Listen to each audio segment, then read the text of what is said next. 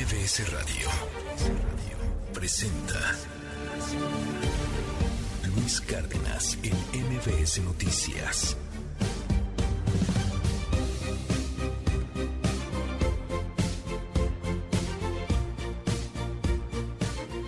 Perdón, es que está muy chida la rola, entonces la quisimos dejar un poquito más. Perdóneme usted. Oiga, hoy es día de Mario Bros. Hoy es día de Mario Bros. ¿Le tocó a usted Mario Bros? ¿Jugó Mario Bros? O, las nuevas versiones también. Yo me acuerdo haber jugado desde la primera del sistema Nintendo normal, el de 8 bits, justo el de los que veíamos ahorita en pantalla, si nos sigue a través de la tele. Y luego Mario Bros 2, que era un viaje alucinante. Era, eso sí estaba en ácidos, perdóname, pero sí, Mario Bros 2 era una cosa rarísima. Y luego salió el 3, en donde pues ahora ya también volaba con una este, colita de, que era como un mapache electoral o algo así. Este, no era un zorro, ¿no? ¿Qué, qué era? No, no era un zorro, que como un zorrito, ¿no? Era como una cosa rara. Y luego ya vino el Super Mario World, que ese ya era para Super Nintendo. Y, y, ya después ahí dejé mis juegos, pero después vinieron muchos más, el Mario 64, ese ya no me tocó, me mareaba, era de los viejitos que se mareaba porque había muchas cosas que hacer. En fin, ni modo. Este, bueno, hoy es día de Mario Bros. Eh, pues, querámoslo no, ha influido en gran parte de la cultura mundial este videojuego. Para muchos el primer videojuego que les toca en la vida. Y la rola, pues es justamente por Mario Bros. Eh, este año, de hecho, sale una película de Mario Bros. que dicen que va a estar muy buena. A ver si es cierto. La rola se llama eh, Jump Up Superstar. Ah, Mario Superstar, también otra de las versiones de los juegos. Del artista Kate Davis. Hoy también es Día Internacional de las Juezas. Acabamos de celebrar hace unos días el Día de los Juzgadores y Juzgadoras. Hoy en particular es solamente de las juezas. Y también es Día Internacional de la Gaita. 6 con 8. Esto es MBS Noticias. Yo me llamo Luis Cárdenas. Hay harta cosa que platicar, pero empecemos de buenas, ¿no? Ya es viernes. Estas son las voces de la información. Esto ellos lo están haciendo con propósitos propagandísticos. Ya agarraron lo del fentanilo, que es responsabilidad de México. Aquí nosotros no producimos fentanilo y nosotros no tenemos consumo de fentanilo. Y si no cambian su actitud y piensan que van a utilizar a México por sus propósitos propagandísticos, electoreros, politiqueros, nosotros vamos a llamar a que no se vote por ese partido. No se trata de la frontera, se trata del hemisferio occidental. Tenemos que pensar con más amplitud. Los cárteles transnacionales son un problema global también. El general Luis Crescencio Sandoval y el almirante Rafael Ojeda de México me dicen que también debemos enfocarnos en lo que va al sur, no en lo que va al norte. Y es por eso que el día de hoy hablé con su excelencia el presidente AMLO y con la ministra la importancia de asegurar una autosuficiencia y esto es parte de lograr una seguridad energética. México tiene muchas capacidades y está creando capacidad para el futuro.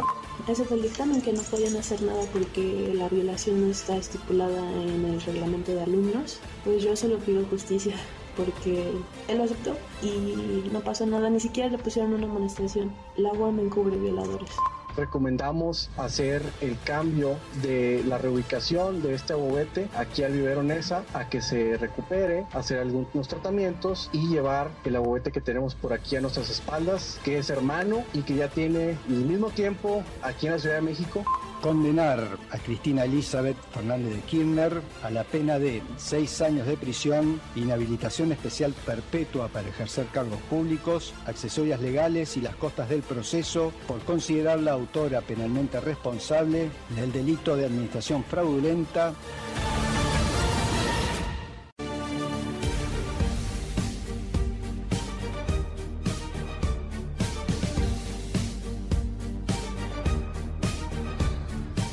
10 de marzo, ya es viernes al fin, pero hay harta información, está cargadita la agenda noticiosa. Vamos a platicar de lo que ha sucedido con Matamoros, con estos cuatro afroamericanos que llegaron, cruzaron la frontera estadounidense, tienen antecedentes de drogas, bueno, tienen antecedentes penales allá en los Estados Unidos. Ayer en la noche ya fueron, bueno, ayer en la tarde, noche fueron entregados eh, los cuerpos a las autoridades estadounidenses. Los dos que murieron y los dos vivos pues ya están también allá desde hace algunos días en los Estados Unidos. Vamos a platicar porque esto ha escalado el conflicto internacional entre legisladores y la cuarta transformación. Ayer el presidente le responde a Dan Crenshaw y Dan Crenshaw también le responde al presidente López Obrador y se está poniendo duro. Como dicen, hay tiro ahí. Vamos a platicar también de este acuerdo. Ay, este acuerdo sin precedentes contra el fentanilo. A raíz de todo este conflicto diplomático, yo creo que, yo creo que es ahorita nomás para taparle el ojo al macho, la verdad, lo creo de corazón.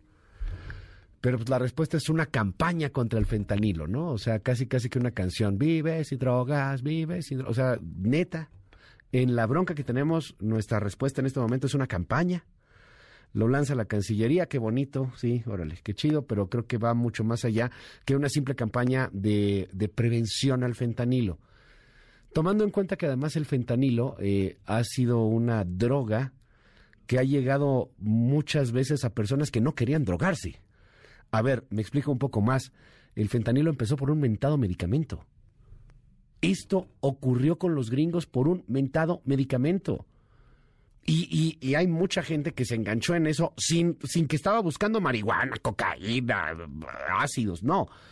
Llegó ahí por un medicamento para combatir el dolor y, bueno, pues terminó en una crisis que ha dejado a más de 70 mil, bueno, entre 70 mil y 100 mil muertos el año pasado, nada más. Entonces, bueno, platicaremos de ese tema. La, la respuesta de la Cancillería es una campaña contra las drogas. Qué bueno, o sea, a ver, nadie dice que eso es malo, la prevención es fundamental, sí, pero este asunto creo que va mucho más allá de una campaña contra las drogas, digo, neta. Por otro lado, el tribunal ordena restituir a Edmundo Jacobo en el INE que se convierte en estos momentos en la envidia de todos los desempleados. Si usted está desempleado, vaya al tribunal y pida por favor ser restituido en el INE porque pues en una de esas también lo informamos aquí en este espacio. Oye, pues es que, ¿qué, drama traen? O sea, sí, defendemos al INE, claro, sí, por supuesto, pero toda la lucha está en torno a Edmundo Jacobo. Bueno, no, es que Edmundo Jacobo representa a los miles que van a ser despedidos. Pues no se nota tampoco mucho, ¿eh? En los discursos, en la imagen, en, en las declaraciones, no se nota tampoco mucho que se hable por los que van a despedir, que sí son muchos y que eso sí no ganaban lo que Edmundo Jacobo y que eso sí a ver si logran ganar los amparos y el tribunal y los medios le dan tanta importancia. Pero bueno, don Edmundo Jacobo ya tiene chamba de nueva cuenta, se quedó sin chamba, pobrecito, imagínese, como cuatro días anduvo sin chamba. Pobre hombre, hombre. Qué, bueno que ya está bien, nos da gusto que ya esté tranquilo don Edmundo Jacobo y ya regrese a su chamba en el INE. Bendito sea Dios, bendito sea Dios en este viernes. El, pues sí, se reúne el presidente López Obrador con el secretario general y directivos de la OPEP. Eh, muy interesante esta reunión, lo que representa en materia económica. México sigue siendo un productor importante de petróleo. No es el gran productor de petróleo. Yo sé que, de repente el chauvinismo y, y, el patrioterismo mexicano nos hace pensar que, bueno, casi que producimos más que Arabia Saudita. No, sí somos importantes, pero no de los más importantes tampoco. Estamos, digamos, en una muy buena tabla. Eh, en el top 10 y realmente ni siquiera como arañándole.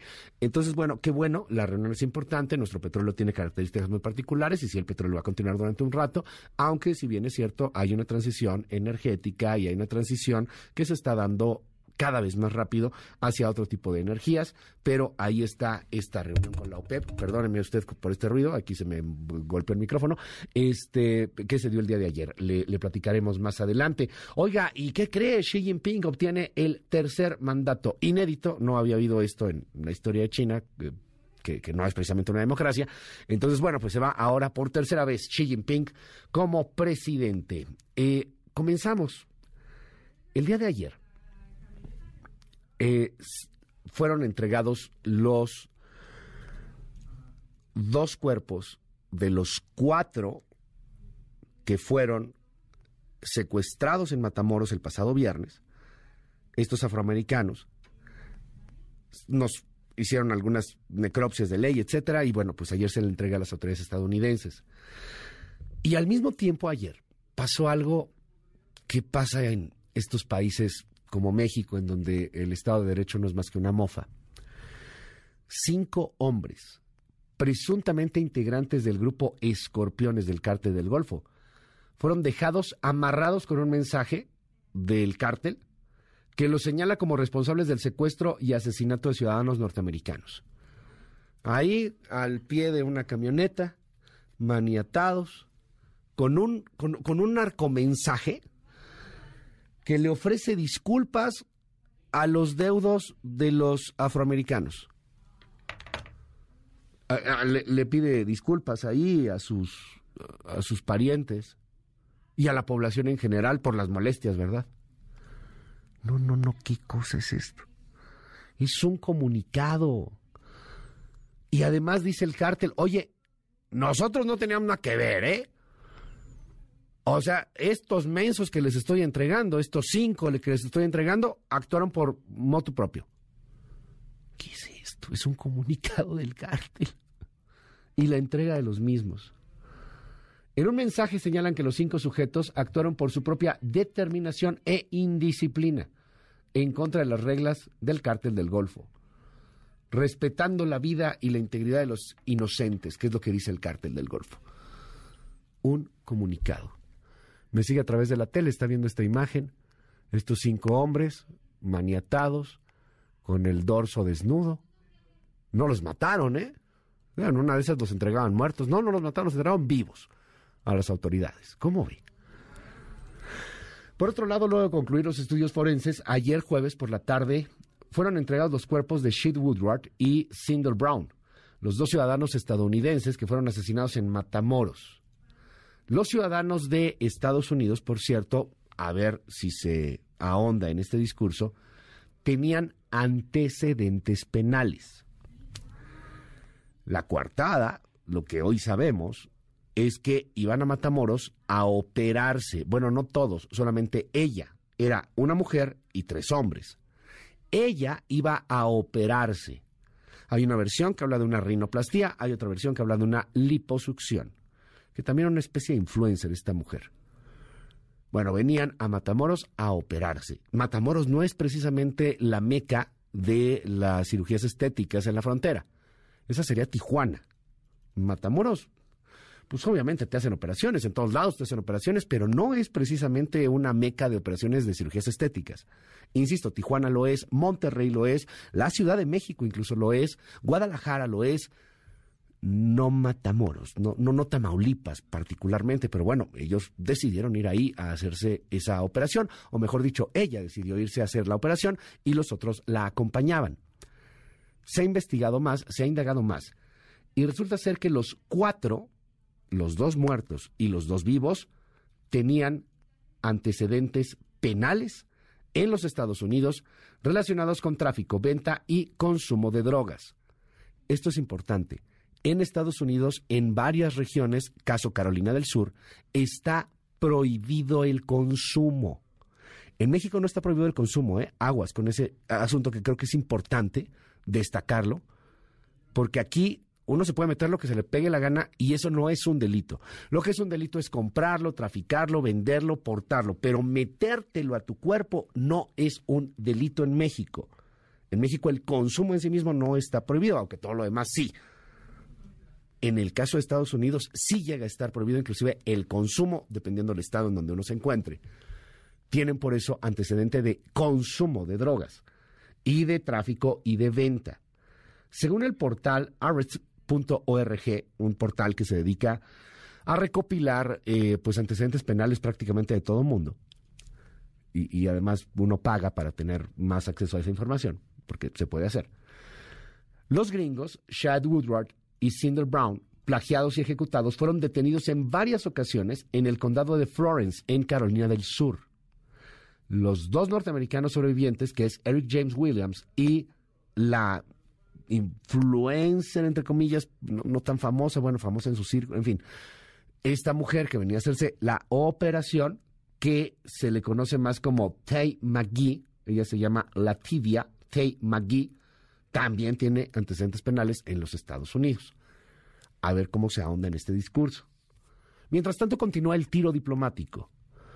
Todavía no a nivel presidencia-presidencia, gracias a Dios, pero sí a nivel legisladores contra 4T, legisladores gringos, republicanos particularmente, contra 4T. Si bien es cierto que la iniciativa de convertir los cárteles a organizaciones terroristas está ya convenciendo a, algunos demócratas. No, no es una cosa solamente de unos loquitos de Trump, va, va muchísimo más allá. Bueno, ayer el gobernador de Texas, Greg Abbott, se lanzó en Twitter y se lanzó fuerte. Aquí está el tuit del gobernador tejano. Texas designó a los cárteles mexicanos como organizaciones terroristas el año pasado. Sí, nada más que no tiene el control del ejército, todavía, gracias a Dios.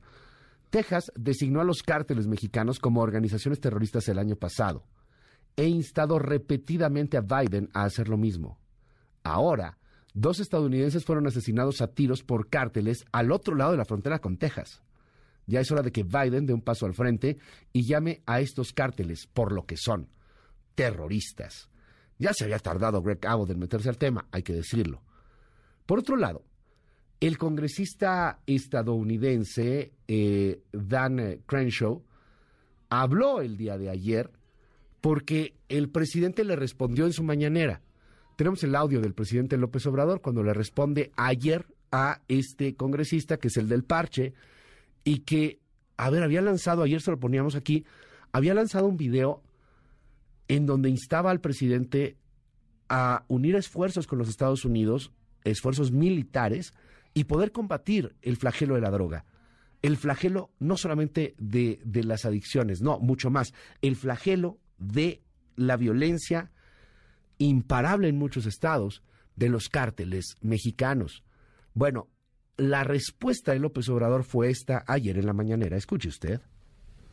Esto ellos lo están haciendo con propósitos propagandísticos. Ya agarraron lo del fentanilo, que es responsabilidad de México. Aquí nosotros no producimos fentanilo y nosotros no tenemos consumo de fentanilo. Y si no cambian su actitud y piensan que van a utilizar a México por sus propósitos propagandísticos, electoreros, politiqueros, nosotros vamos a llamar a que no se vote por ese partido. Y se lanzó la respuesta como dicen, hay tiro, ¿no? El presidente de así así lo respondió Dan Crenshaw.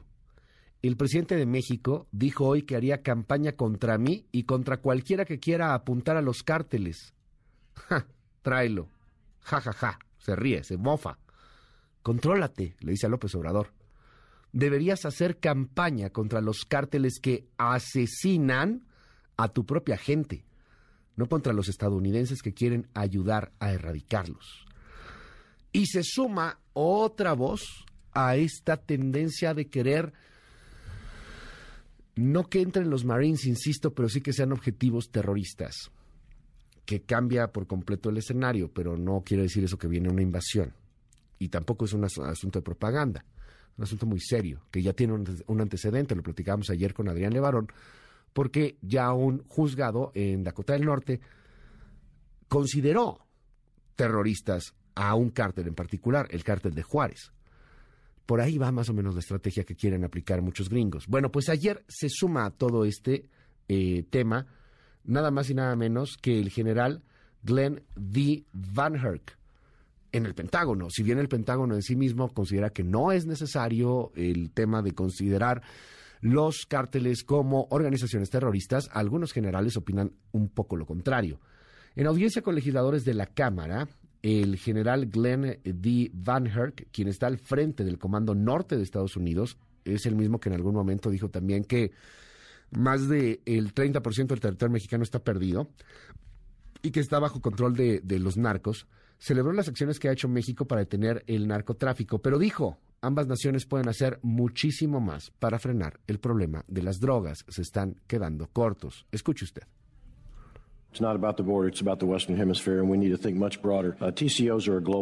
No se trata de la frontera, se trata del hemisferio occidental. Tenemos que pensar con más amplitud. Los cárteles transnacionales son un problema global también. El general Luis Crescencio Sandoval y el almirante Rafael Ojeda de México me dicen que también debemos enfocarnos en lo que va al sur, no en lo que va al norte. El Comando Norte ha desarrollado apoyo a nuestros socios interinstitucionales con inteligencia para ir tras el dinero que va al sur y las las armas que van al sur, que es igual de crucial. Creo que todos pueden hacer más de lo que están haciendo ahora para atacar este problema.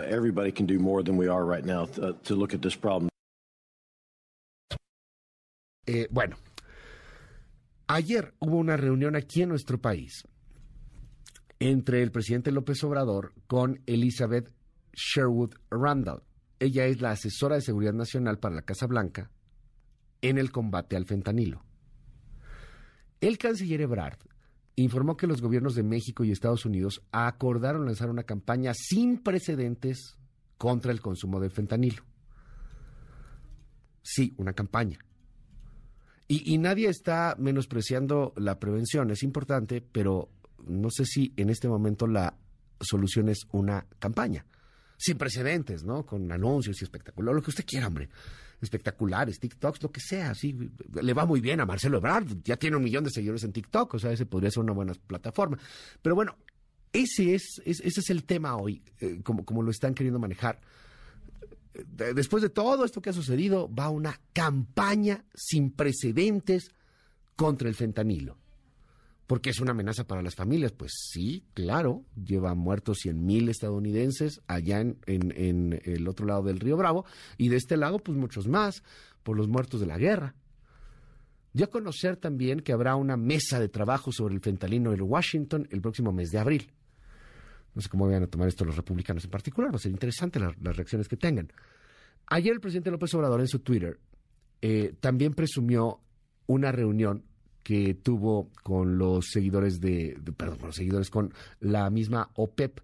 Con mucho gusto recibimos al secretario general de la Organización de Países Exportadores de Petróleo, la OPEP, y a sus acompañantes. Es la primera vez que una autoridad representante de países petroleros visita México y nos entendimos bien, requete bien. Y así ahí presumió también López Obrador esta reunión que tuvo con los eh, eh, integrantes de la OPEP. Vamos a cambiar un poco el tema y vámonos a lo que sucedió ayer en asuntos políticos y politiqueros. A ver, le cuento. Morena alista una iniciativa para quitar facultad a una junta de gobierno, a la junta de gobierno en la UNAM, a la junta de gobierno, para elegir rector. ¿Cómo ve? Será difícil que pase, pero va a pasar en diputados, creo que no va a pasar en el, en el Senado tan fácilmente. Pero aquí, pues quieren meter las manos en la UNAM. Han querido meter las manos en la UNAM desde el principio del gobierno y quieren tener un rector afín a la 4T. Cosa que tampoco es rara, ¿eh? no nos asustemos. Hubo muchos rectores que eran afín al PRI. La UNAM siempre termina por ser un botín político, desgraciadamente.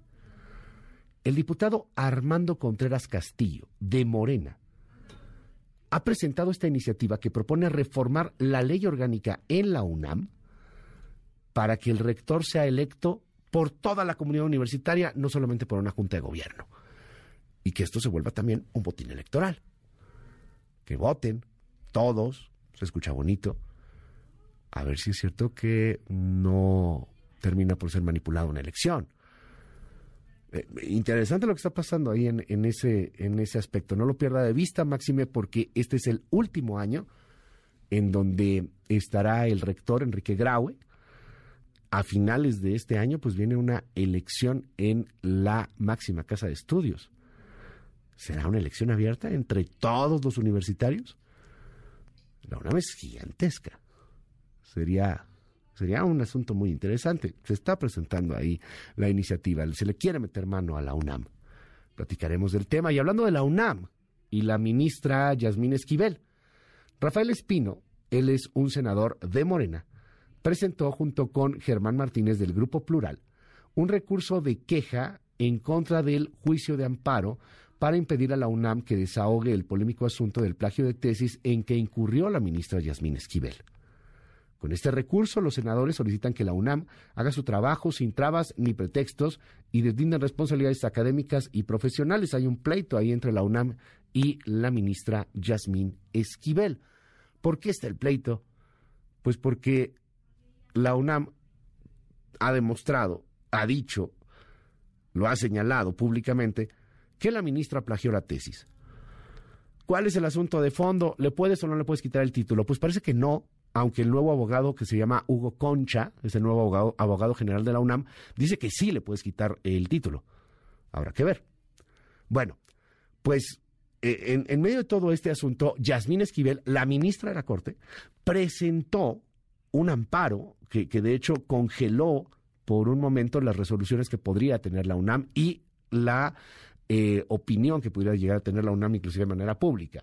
Bueno, pues ahora también se unen ahí algunos legisladores apoyando a la máxima casa de estudios. Y por otro lado, Yasmín Esquivel, hablando de ella, habló él en su cuenta de Twitter el día de ayer posteó lo siguiente. Las mujeres merecemos vivir todos los días el espíritu del 8M en libertad de expresarnos, de vivir sin violencia y sin miedo, y de desarrollar todo nuestro potencial. Que este 9M sea el inicio de ese camino permanente. Igualdad, nos queremos vivas, Día Internacional de la Mujer, todo esto porque también las ministras en la Suprema Corte de Justicia de la Nación se unieron ayer al paro nacional de mujeres. Son las seis de la mañana con 32 minutos. Oiga, que Fosfo Fosfo ya tuvo este bebé, ya, ya felicidades ahí al, al Fosfo Baby, a la nobleza este, regia. Acaba de nacer, bueno, pues sí, casi prácticamente acaba de nacer. A las 3.32 de la mañana nació eh, Mariel, la hija de Samuel García y de Mariana Rodríguez se está moviendo en las redes, pues son super influencers ambos. Esto fue lo que dijeron, escuche. Marianis. Hoy no más, hoy no más. Muchas gracias a todos por sus comentarios, estamos muy contentos. Ya nos damos al cuarto, sin dormir. Primero desvelos.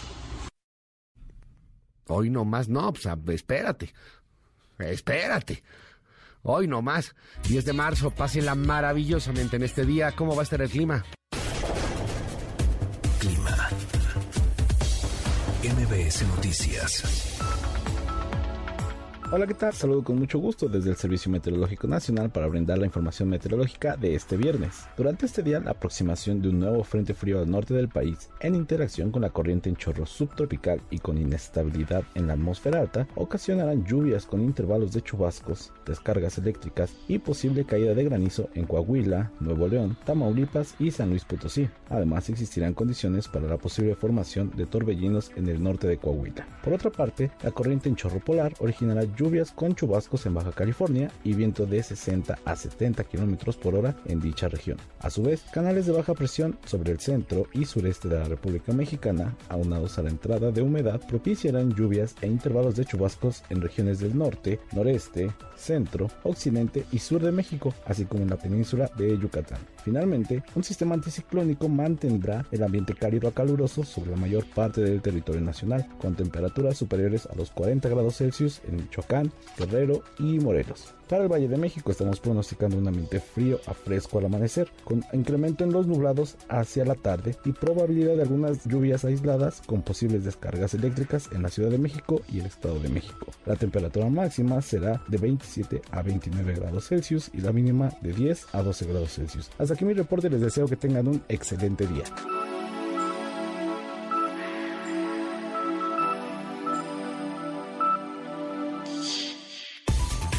MBS Noticias con Luis Cárdenas.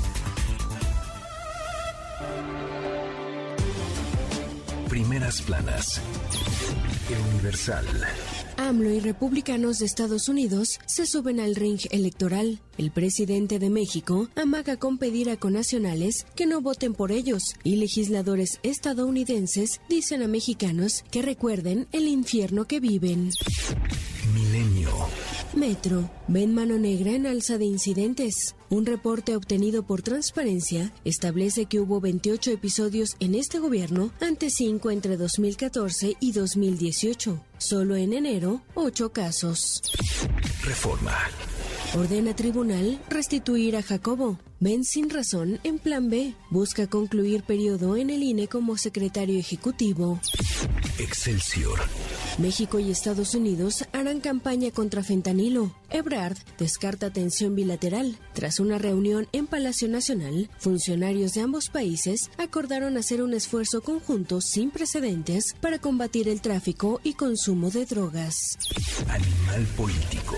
Segalmex, juez gira orden de arresto de 22 personas. Indagan desfalco por solo 142 millones de pesos. La jornada. Sin control, 488 mil millones de pesos en fideicomisos públicos. Secretaría de Hacienda y Crédito Público. Están en gobierno, Banca de Desarrollo y entes autónomos, entre otros. El financiero. Piden a Banjico tener cautela ante inflación. Aunque cede el índice nacional de precios, el panorama es retador como para aflojar el caso. El economista. Inflación en febrero registró su menor nivel en los últimos 11 meses. INEGI. Decisiones del Banjico parecen tener efecto. Expertos. Reporte Índigo. El pasado Maya emerge. Conforme avanza la construcción del tren Maya a lo largo de 1.500 kilómetros, en la península de Yucatán, arqueólogos del INA recuperan desde pequeños tiestos hasta grandes estructuras prehispánicas. A la par, el instituto trabaja en el mejoramiento de zonas arqueológicas y museos, así como la apertura de nuevos espacios culturales y turísticos. El Sol de México. Director de Canal 22 incumple con perfil. No terminó la licenciatura. El nombramiento de Pavel Granados se dio por mandato del presidente, según un oficio. La prensa. Cuaresma barata. Invitan a consumir pescado de temporada. Hay productos de hasta 20 pesos por kilo, como el jurel. La crónica. Estados Unidos presiona. Ebrard recibe a Ken Salazar y a asesora de seguridad nacional. En la mañanera, AMLO asegura que el Partido Republicano es intervencionista. MBS Noticias. Con Luis Cárdenas.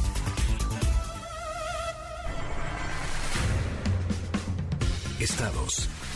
Estado de México. Fue capturado el monstruo del baño del jardín de niños Carlos Pellicer, identificado como Ricardo N., y fue trasladado al penal de Cuautitlán por haber abusado sexualmente de 10 menores de entre 4 y 5 años de edad. Hasta el momento son 10 niñas las que acudieron junto con sus padres a denunciar esta agresión al Centro de Justicia para las Mujeres en Cuautitlán Izcalli. Un grupo de hombres armados asesinó en la puerta de su domicilio particular a un hombre identificado como José Alejandro Ortega Carrillo, quien se desempeñaba como funcionario en el ayuntamiento de Acapulco. Los hechos ocurrieron en la unidad habitacional Fobiste, que se localiza en la parte media de Acapulco. En más información del Estado, elementos de la Guardia Nacional, Ejército y la Fiscalía General rescataron a tres personas que estaban secuestradas en el municipio de Tepipac, al norte de la entidad y en los límites del Estado de México. Un elemento de la Secretaría de Marina es el presunto responsable del asesinato de un hombre ocurrido en un retén de vigilancia en el municipio de Huimanguillo. Las primeras versiones destacan que la víctima identificada como Jenner N de aproximadamente 25 años de edad se negó a detenerse y por eso el agente abrió fuego en su contra. Por estos hechos, la Fiscalía del Estado inició una carpeta de investigación. Un grupo de alumnas del Colegio de Bachilleres del Estado de Oaxaca y del Cebetis exhibieron los nombres de algunos profesores y alumnos presuntos acosadores y violentadores dentro de sus respectivas escuelas ubicadas en la capital del estado. También evidenciaron la dilación de las autoridades académicas en la solución de este problema. MBS Noticias. Con Luis Cárdenas. Titulares del mundo. York Times, Estados Unidos. El presupuesto de 6.8 billones de Biden propone nuevos programas sociales e impuestos más altos. Washington Post, Estados Unidos. Fiscales de Nueva York ofrecen a Trump la oportunidad de testificar ante un gran jurado. El país, España. Escriba pacta con Bruselas y con Podemos la reforma de las pensiones. Le Monde, Francia. Reforma de pensiones. Electricistas y trabajadores del gas cortan el suministro eléctrico en el sitio de la Villa Olímpica de París 2024. The Guardian, Reino Unido. Al menos 500 personas murieron por retrasos de ambulancias el año pasado. Der Spiegel, Alemania. Disparos fatales a testigos de Jehová en Hamburgo. El presunto perpetrador es Philip F., de 35 años. Corriere della Sera, Italia. Contrabandistas, penas hasta de 30 años. Funcho de São Paulo, Brasil. Ministro del Tribunal de Cuentas de la Unión prohíbe a Bolsonaro usar o vender joyas regaladas por saudíes. El Clarín, Argentina. Cristina, acusada de una corrupción estatal descomunal. Al Jazeera, Medio Oriente. Ocho muertos en ataque a iglesia en Hamburgo. En un momento regresamos. Continúa con la información con Luis Cárdenas en MBS Noticias.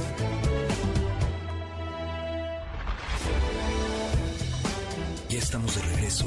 MBS Noticias con Luis Cárdenas. Continuamos. Trascendió en la prensa. Reforma.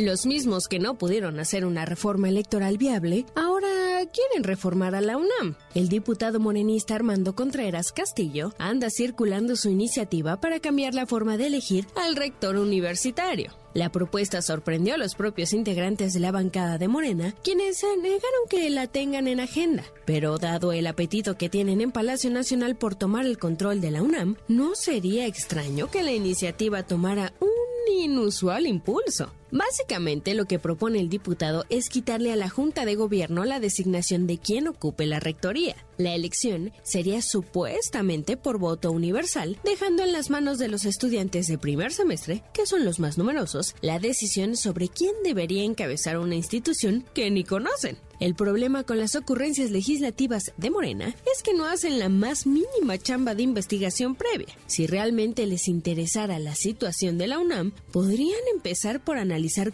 cómo en muchas universidades del mundo el voto es ponderado, de tal manera que los claustros de mayor grado académico tienen mayor peso en la elección. Pero sobre todo, bastaría con que los morenistas se dieran una vuelta por las aulas universitarias para darse cuenta que sus necesidades son mucho más realistas y urgentes que la grilla a la que pretenden someterlas. Bajo reserva del Universal. Ahora que el presidente Andrés Manuel López Obrador decidió subirse el ring electoral con los republicanos de Estados Unidos y que estos le respondieron llamando a los mexicanos a que la próxima vez que voten recuerden que México es un infierno, nos hacen ver que al canciller Marcelo Ebrard se le viene una tarea delicada, evitar que la relación con el vecino del norte se descarrile. Y con los procesos de sucesión presidencial a la vuelta de la esquina en ambas naciones, nos comentan, el canciller mexicano tendrá que tejer muy fino para que el nuevo paquete que le acaba de caer no se convierta en paquete bomba. Confidencial, el financiero. Mientras México y Estados Unidos buscan incluir a China en el combate al fentanilo, en el país asiático no parece haber respuesta. La embajada china no ha dado ningún posicionamiento, ni siquiera al ser buscados para conocer su versión. Ciertamente sería una excelente noticia unir a los tres países en el combate a esta droga, cubriendo desde la materia prima hasta el consumo. Sin embargo, eh, se ve difícil consolidarlo. Después de todo, la relación bilateral entre China y Estados Unidos mm, no pasa por su mejor momento.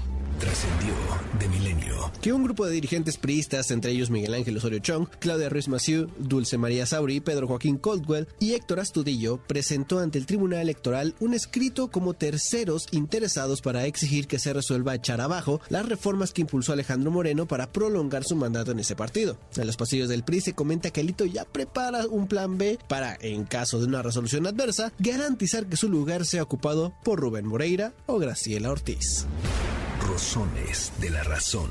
Luego de que la Fiscalía General de la República informara ayer que obtuvo 22 órdenes de aprehensión como parte de las carpetas de investigación que se han abierto por el caso Segalmex, en este caso por un presunto desfalco de 142 millones de pesos, la gran interrogante que surgió entre propios extraños es si en la lista se encuentra el nombre de Ignacio Ovalle, quien fuera titular de esa dependencia en la época en la que se cometieron los desfalcos que ya ha acreditado la Auditoría Superior de la Federación. Nos hacen ver que en la oposición ya alistan parque para el debate en caso de que no sea así. La senadora panista Xochil Gálvez puso anoche el dedo en la llaga al cuestionar en las benditas redes si entre las órdenes de captura está la de Ovalle y advertir que estaremos atentos. Uf.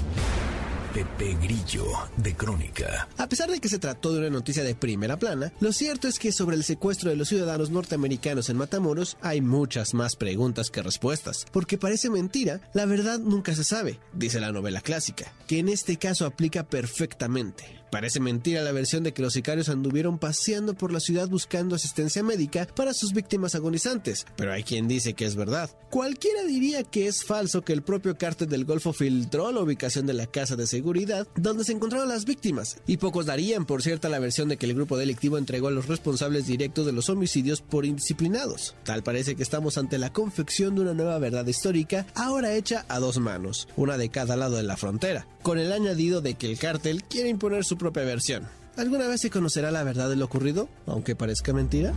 Rayuela de la jornada. Ese dinero, los miles de millones, es producto de nuestro trabajo, es nuestro y ellos lo gozan. En un momento regresamos. Continúa con la información con Luis Cárdenas en MBS Noticias.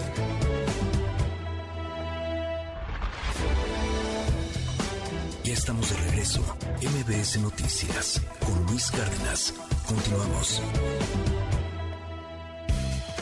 En MBS, noticias que ponen de buenas marco de la Feria Turística ITV Berlín 2023, el secretario de Turismo Miguel Torruco se reunió con importantes turoperadores especializados en el segmento de lujo y alto poder adquisitivo de aquel país europeo, a quienes expuso los proyectos impulsados desde la Sectur con el propósito de diversificar la actividad turística en las 235 plazas con vocación, de las cuales 132 son pueblos mágicos.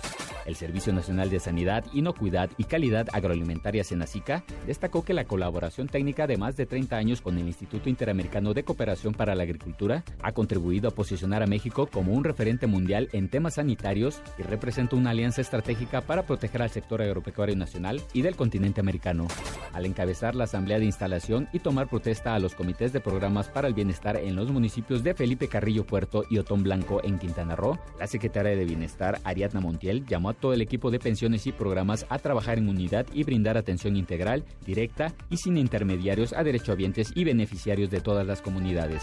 Con información de Lourdes González para MBS Noticias, Francisco Cigarroa. En MBS, noticias que ponen de buenas.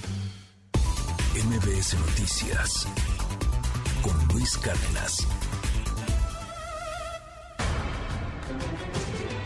La agenda del día. A las 7 de la mañana, el presidente Andrés Manuel López Obrador encabezará una conferencia de prensa. Hoy, el exdirector de Pemex, Emilio Lozoya, afrontará su última audiencia judicial como principal implicado en la red de sobornos de la multinacional brasileña Odebrecht en el país. En Washington, el presidente de Estados Unidos, Joe Biden, y la presidenta de la Comisión Europea, Ursula von der Leyen, se reunirán en la Casa Blanca con el foco puesto en la guerra en Ucrania y las relaciones con China. En París, el rey de España, Felipe VI, realizará una visita a la sede de la Organización para la Cooperación y el Desarrollo Económico. Y el primer ministro británico, Rishi Sunak, realizará su primera visita a Francia para una cumbre bilateral.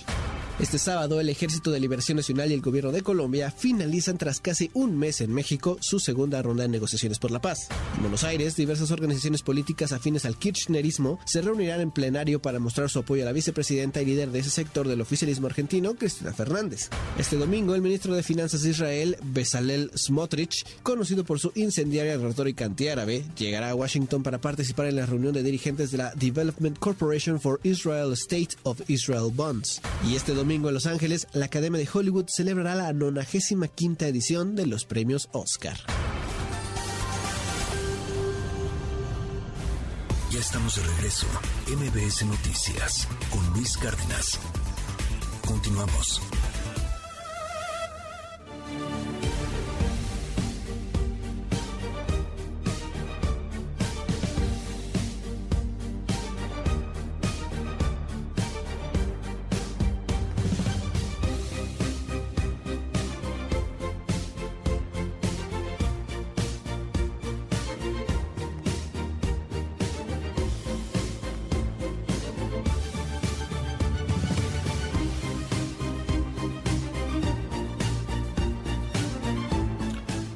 ¿Cómo está? Qué gusto poderlo saludar en esta mañana. Ya es viernes, al fin viernes, 10 de marzo del año 2023.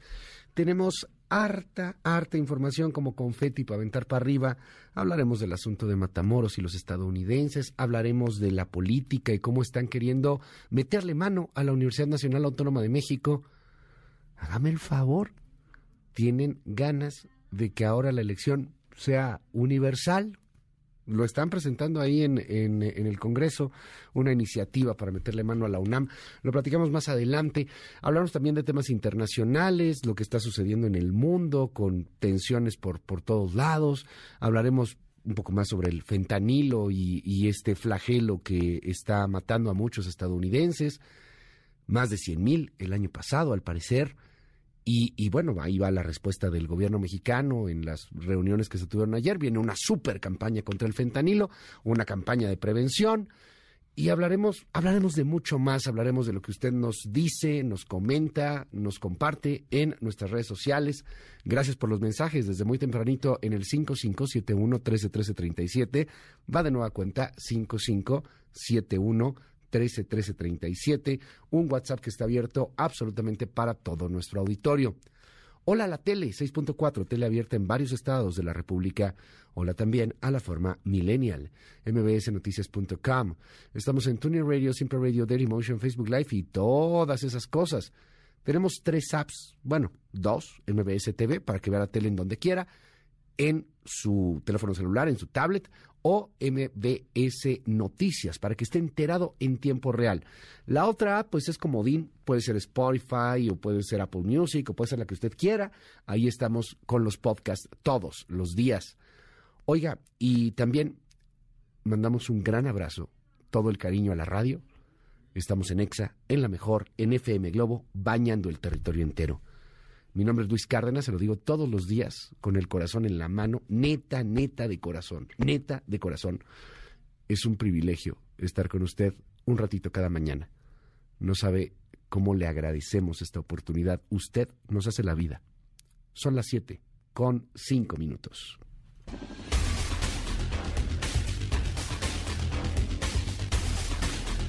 Ya se va Lorenzo Córdoba, ya se va Ciro Murayama, ya se van otros dos consejeros electorales. Y, se ha politizado mucho todo el, tema. No, no sé por qué lo han visto como un enemigo tan férreo a Lorenzo Córdoba desde la 4T, desde Palacio Nacional. Le quedan menos de un mes. Principios de abril, si no me equivoco, el 3 de abril se va, eh, se van estos consejeros. Y bueno, en teoría tendrían que llegar nuevos consejeros que son electos eh, por, el, por el Congreso, pero se ve complicado que en la Cámara de Diputados logren tener un consenso. Todo apunta a que en una de esas serán pues sorteados, quizá en la Suprema Corte de Justicia de la Nación. Eh, ya están algunos de los candidatos y ha llamado mucho, mucho eh, la atención que los que mejores calificaciones tuvieron están bien ligados a la 4T. Me encanta el trascendido de reforma, bueno, ¿no? Creo que, creo que vale la pena para explicarlo. Imagínese usted, se acuerda de Javier Lozano, ¿no? Cuando era secretario del Trabajo con Calderón. Imagínese que en ese entonces el hermano de Javier Lozano tuviera la más alta calificación para ser consejero del INE. Sí, sería un escándalo, ¿no? Pues fue lo que pasó. Fue lo que pasó con la hermana de la actual secretaria del Trabajo, Luisa María Alcalde, que es Berta Alcalde, que tuvo la mejor calificación. Que bueno, supongo. Si, si habrá sido derecho el examen o no. Y, y, el hombre mejor calificado fue Jaime Miguel Castañeda. ¿Y él quién es? Pues representante de Morena ante el INE. Curioso, por decirlo menos. Pero dejemos un poco la politiquería de lado. ¿Qué tanto riesgo hay en la elección de cuatro nuevos consejeros? ¿Qué tanto cambia o no cambia el Pleno? Más aún, ¿qué tanto cambia el instituto con un plan B que está en pugna y que está discutiéndose en los tribunales? Tengo en la línea telefónica a un experto electoral que usted conoce perfectamente bien, el eh, director general de Integralia Consultores, y para mí siempre es un gusto, un honor poder platicar contigo. Luis Carlos Ugalde, te mando un abrazo. Gracias por tomarme esta llamada. ¿Cómo estás? Buen día. Muy buenos días, Luis. Muchas gracias por invitarme. Oye, cuéntanos, ¿qué, qué ves en, en, todo esto? Primero, entremos al, al, panorama de esta pugna entre el gobierno, entre el INE, eh, esta situación en donde se le está viendo por el gobierno como si fuese pues prácticamente un enemigo, un adversario político y en el medio esta reforma del famoso Plan B. ¿Qué nos dices en panorama general, Luis Carlos? Primero digo, Luis, que eh, López Obrador lleva atacando al INE y a, al IFE antes durante más de 20 años. Esto no es nuevo y lo va a seguir haciendo hasta el final de sus días. Entonces, creo que ya eso hay que darlo como parte de su paisaje, como parte de su narrativa. López Obrador necesita mantener vivo ese monstruo que para él es el INE, porque es la cuna de los conservadores que quieren ponerle piedras en el camino. Se la quisieron poner en el 2006, según él, y por eso perdió. Se las volvieron a poner en 2012 y por eso perdió, según su narrativa. En 2018 se las quisieron poner, según él, pero el pueblo fue mucho y no pudieron. Esa es la narrativa y en 2024 están acechando para que pierda la 4T. Entonces, este es parte de su narrativa y no va a cambiar. Segundo tema, eh, creo yo que en su gobierno ya ha pasado eh, a una cosa mucho más agresiva que nunca y creo que la reforma electoral es parte de esta narrativa, porque sabe que si pasa, pues ya le metió mano a Lina. Si no pasa y se revoca por la Corte, va a decir que los conservadores siguen acechando y por lo tanto hay que seguir luchando. Ahora bien, este, yo también creo que el INE se ha defendido bien, creo que Lorenzo Córdoba ha hecho una labor de valentía, de firmeza, pero también creo, y lo he dicho, que Lorenzo se ha excedido verbalmente mucho en las últimas semanas, Creo que su postura de presidente del INE debe ser defender al INE, señalar lo que es incorrecto, pedir respeto de las otras instituciones, interponer recursos jurídicos. Todo eso lo ha hecho y lo aplaudo. Pero también creo que está pasando ya una faceta de activista eh, muy estridente y creo que esa parte no ayuda en este momento porque el presidente del INE, desde mi perspectiva, debe defender, debe dar la batalla, pero debe mantenerse dentro de ciertos límites de activismo retórico, porque si le entras a la pelea retórica, acabas por polarizar más y creo que eso también ha contribuido a todo este debate tan eh, polarizado de las últimas semanas.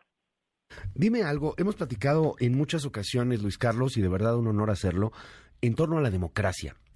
Eh, empiezo a notar en la parte opositora esta narrativa de que si Morena gana en el 2024, y todas las encuestas apuntan a que va a ganar en el 2024, no gana porque, porque tiene votos, sino que va a ganar porque la reforma y el plan B les ayuda y les hace un fraude. Y, y qué curioso, ¿no? Ahora la narrativa del fraude pasa al lado opositor. Lo dijeron en la marcha de defensa del INE, se escucha en los grupos quizá más conservadores, algunos de, los más anti-López Obradoristas, y, dada la situación democrática en el mundo, dados los eh, pueblos y, y, los grupos que no aceptan los resultados electorales y que desde antes anticipan fraudes, pues no sé, me suena preocupante. ¿Qué opinas de esto? Yo creo que si Morena gana en 2024 nuevamente, va a ser porque va a tener más votos, porque es un partido nuevo, porque es el partido que menos negativos tiene el respecto al PAN y al PRI, al PRD, porque la figura de López Obrador es muy querida por una buena parte de la población, eh, y porque el gobierno ha tenido suerte en materia económica y la situación del país está razonablemente bien para una buena parte de la población. Aquí podemos entrar a debates si hay crecimiento, si no hay crecimiento, pero para una parte de la población la situación está razonablemente bien. Entonces esa sería la principal razón. Sin embargo, desde mi perspectiva, la elección se va a volver muy competida eh, y aunque Morena sigue siendo favorito hoy, creo yo que dentro de un año eso puede cambiar. Eh, porque yo creo que si la oposición va junta y lanzan a un candidato atractivo, eh, y además López Obrador sigue generando anticuerpos en muchos frentes, sí va a haber una elección eh, bastante reñida. Y en ese entorno es donde la gente dice, bueno, si López Obrador es el favorito para que su partido gane, ¿para qué demonios estás creando un problema donde no lo hay? ¿Para qué estás picoteando la oposición? ¿Para qué lanzas un plan B que al único que va a perjudicar es a tu candidato o candidata? Porque hoy es favorito de ganar y con esto vas a generar un conflicto electoral. Hoy ya se está construyendo un problema político en 2024 y la razón es para qué quiere López Obrador un problema. Y aquí podemos entrar a la especulación, pero yo no soy analista de motivaciones, pero lo que sí sé es que el plan B está ya creando un monstruo donde no debía haberlo. dime algo, en el marco del nuevo Consejo Electoral en el INE y con este proceso que para algunos ha sido un tanto desaseado, pues brinca que estén como mejor calificados en un examen, muy eh, dos, dos seguidores o dos simpatizantes a ultranza de la 4T. Eh, ¿cómo, ¿Cómo es este proceso? ¿Por qué, por qué viene eh, tanta, eh, tanto tema al, al, respecto y qué es lo que pudiera llegar a suceder si no se termina por hacer un acuerdo en el Congreso, Luis Carlos? Mira, Luis, yo lo que veo es lo siguiente. Primero veo que estas calificaciones que se publicaron antier de la, del, examen escrito para ser consejero del INE arrojó unos resultados que para muchos suenan muy extraños y que han dado lugar a conclusiones de que el proceso está amañado, de que hay trampa, de que se les filtró el examen a estas personas afines a Morena y que por lo tanto eh, ya todo va a salir mal. Y entiendo la preocupación, eh, pero yo te voy a decir lo que yo veo de la evidencia, lo que he conversado con personas que están desde dentro de este comité de evaluación. Y lo que yo opino es lo siguiente. Primero, que la convocatoria que se lanzó en diciembre y luego fue corregida por el tribunal y se volvió a lanzar en febrero está bien hecha, es decir, cumple con las fases de un proceso para tratar de escoger a la mejor gente.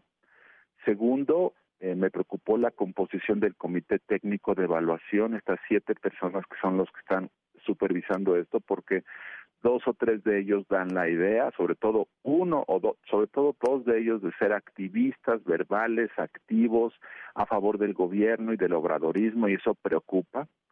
Tercero, hasta donde me he enterado, me han comentado, de los siete integrantes del comité hay cinco de ellos que están trabajando seriamente Cuatro, respecto al examen escrito que se aplicó, este, me han explicado los procedimientos internos y parece que está hecho con los, las condiciones de seguridad, de secrecía que se requieren. Me comentan que hoy van a salir a explicar, ya muy tarde, dos días después, eh, cómo se hizo el examen, cómo se aplicó, cómo se calificó y hasta donde yo he visto cumple los requisitos de secrecía para evitar que sea filtrado decir, nada es 100% seguro, pero veo que fue hecho por diferentes equipos, nadie conocía el examen en su totalidad, fue ensamblado unas horas antes de ser aplicado, nunca se imprimió, es decir, da la impresión de que es muy difícil de que haya habido una acción coordinada para entregar el examen completo y que un día antes hubiesen hecho un acordeón. Nada es descartable, por supuesto, Luis, pero hasta donde veo este comité una mayoría de sus integrantes están tratando de hacer las cosas correctamente. Eh, claro, uno ve los resultados y entonces hay mucha suspicacia. Pero también es cierto que en esa lista, hasta arriba, eh, hay mucha gente que no es de la 4T. Y también es cierto que en ese examen, muchos que están abajo son gente vinculada al gobierno. Entonces, tenemos que verlo en su totalidad. Y la otra cosa que te quiero comentar es que, entendiendo la suspicacia, esta no es ya la lista de calificaciones para elegir a los consejeros, falta un proceso muy largo. Esta es una de varias valoraciones que van a hacer y por lo tanto habrá que esperar a una entre, a una valoración de su experiencia que debe haber a una entrevista que se debe llevar a cabo. O sea, todavía falta un buen tramo. Y, y viene todavía esta parte que pues tendrá que ser con la elección, que entiendo debe ser por una mayoría calificada en el Congreso y que pues se antoja que no se va a lograr, que no se va a alcanzar. ¿Qué puede suceder ahí? Se va, se va Lorenzo, se van estos cuatro consejeros, pues ya tan pronto como, como menos de un mes, en los primeros días de abril. Eh, si no hay consejeros, si no hay, si no está el pleno completo, ¿hay algún riesgo electoral eh, eh inminente? Sí va, sí, va, a estar completo porque ya no hay. El proceso tiene una, una cláusula de que si nada más déjame explicarte qué es lo que viene. A fines de marzo, o sea, ahorita hubo el examen y este se van a van a escoger a los 100 mejores calificados de sexo masculino y a los 100 mejores de sexo femenino. De tal forma que te van a quedar más o menos eh, 200 personas. Esas 200 personas van a pasar una evaluación de idoneidad en donde se analiza su currículum, su ensayo, su exposición de motivos, eh, y de esos 200 que van a ser evaluados, van a pasar 100 a entrevistas, más o menos. Eh, y ya una vez que se concluyen las entrevistas, evalúas a todos, a todas las fases, el examen, la evaluación de idoneidad, las entrevistas, y escoges a 20. Esas 20 personas las eh, ordenas en quintetas. Una quinteta para presidenta del INE, que es lo que mandató el, el, el Tribunal Electoral, otra quinteta, dos quintetas para hombres y una más para mujeres, cuatro. Y esas se las entregas a fines de marzo, el 26 o 27 de marzo, creo, el comité este de especialistas se las dan a la Junta de Coordinación Política de la Cámara de Diputados, y ahí sí los partidos con criterios de negociación subjetiva escogen quién de cada quinteta les gusta más. La última vez que esto ocurrió, que fue en 2020, se pusieron de acuerdo los partidos en una persona de cada quinteta y entonces se votó en el Pleno por, eh, mayor, por unanimidad. Ahora veremos si eso es posible, sobre todo por la persona que sea presidenta del instituto. Ese cargo es el cargo más relevante por razones obvias. Y la pregunta es si Morena y la oposición van a ser capaces de ponerse de acuerdo en una persona. Y Morena necesita la oposición, porque sin ella no tiene los votos. ¿Serán capaces de ponerse de acuerdo? El, secretario de Gobernación en las últimas dos o tres meses ha venido diciendo que no, que ellos van a sortear. ¿Y por qué sortear? Porque la ley dice, la constitución dice que si los partidos no se ponen de acuerdo, entonces se tiene que sortear una persona de cada quinteta, al azar. Eh, y luego dice que si la Cámara de Diputados es incapaz de sortear, eh, la Suprema Corte de Justicia toma la lista el 3 de abril y ella sortea, de tal forma que pase lo que pase, va a haber consejeros electorales el 3 de abril. La pregunta es si será por consenso, eh, si escogerán a la persona que dé confianza a todos o si eh, el sorteo será lo que defina y entonces pues, pues el sorteo te podrá sacar algunos buenos, otros no tan buenos y que al final pues eso genere un poco de suspicacia. ¿Qué, ¿Cuál podría ser el final feliz de todo esto? Esto es idoneidad, puede sonar ingenuo. Lo ideal sería que al final se pongan de acuerdo en un presidente o presidenta y que nosotros tres más o menos negocien y que entonces el gobierno se quede medianamente satisfecho de que ya logró poner consejeros que no son como Ciro o como Lorenzo según dicen ellos, ¿no? Eh, y que entonces esto genere un aire fresco eh, que la oposición diga, bueno, pues son gente razonable, que el Morena diga, bueno, sí, sí logramos esto y que entonces esto le baje el tono de ataques al INE por parte de López Obrador y que entonces siga administrándose el INE. Eso sería lo ideal. Ahora, la mala noticia es que todo se vaya a sorteo, que en estas semanas eh, Morena eh, a través de personas afines dentro del comité de evaluación logren meter gente afín dentro de las quintetas finalistas, que se sortee y que salgan gentes muy afines al gobierno que llegan a Lina a tratar de hacer propaganda. Eso sería desastroso. Entonces, ¿qué va a ocurrir? Seguramente va a ser algo intermedio, eh, pero yo espero que la persona presidenta del INE sea una persona sensata, con salud emocional, que llegue a ejercer el cargo con responsabilidad. Vaya, vaya el, eh, eh, el tema, ¿no? Con salud emocional. Luis Carlos Ugalde, para, para finalizar, eh, dos, dos temas. El, el famoso plan B, las impugnaciones que se están dando, en dónde puede terminar y esta controversia que se ha dado con el secretario del, del INE, el secretario ejecutivo, Edmundo Jacobo, en donde, bueno, pues viene una defensa también, en donde se ha hablado de, de su restitución ahora, y por otro lado, pues también ahí la narrativa de, de, de la 4T en torno a, pues a una defensa, a una sola persona, eh, a la que dicen ellos se le da muchísima importancia y, y que realmente no tenía tanto. ¿Qué nos puedes comentar?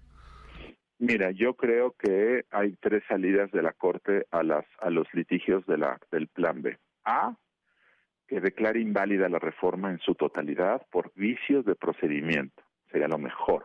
Es como si extirpas el cáncer y el paciente está otra vez saludable.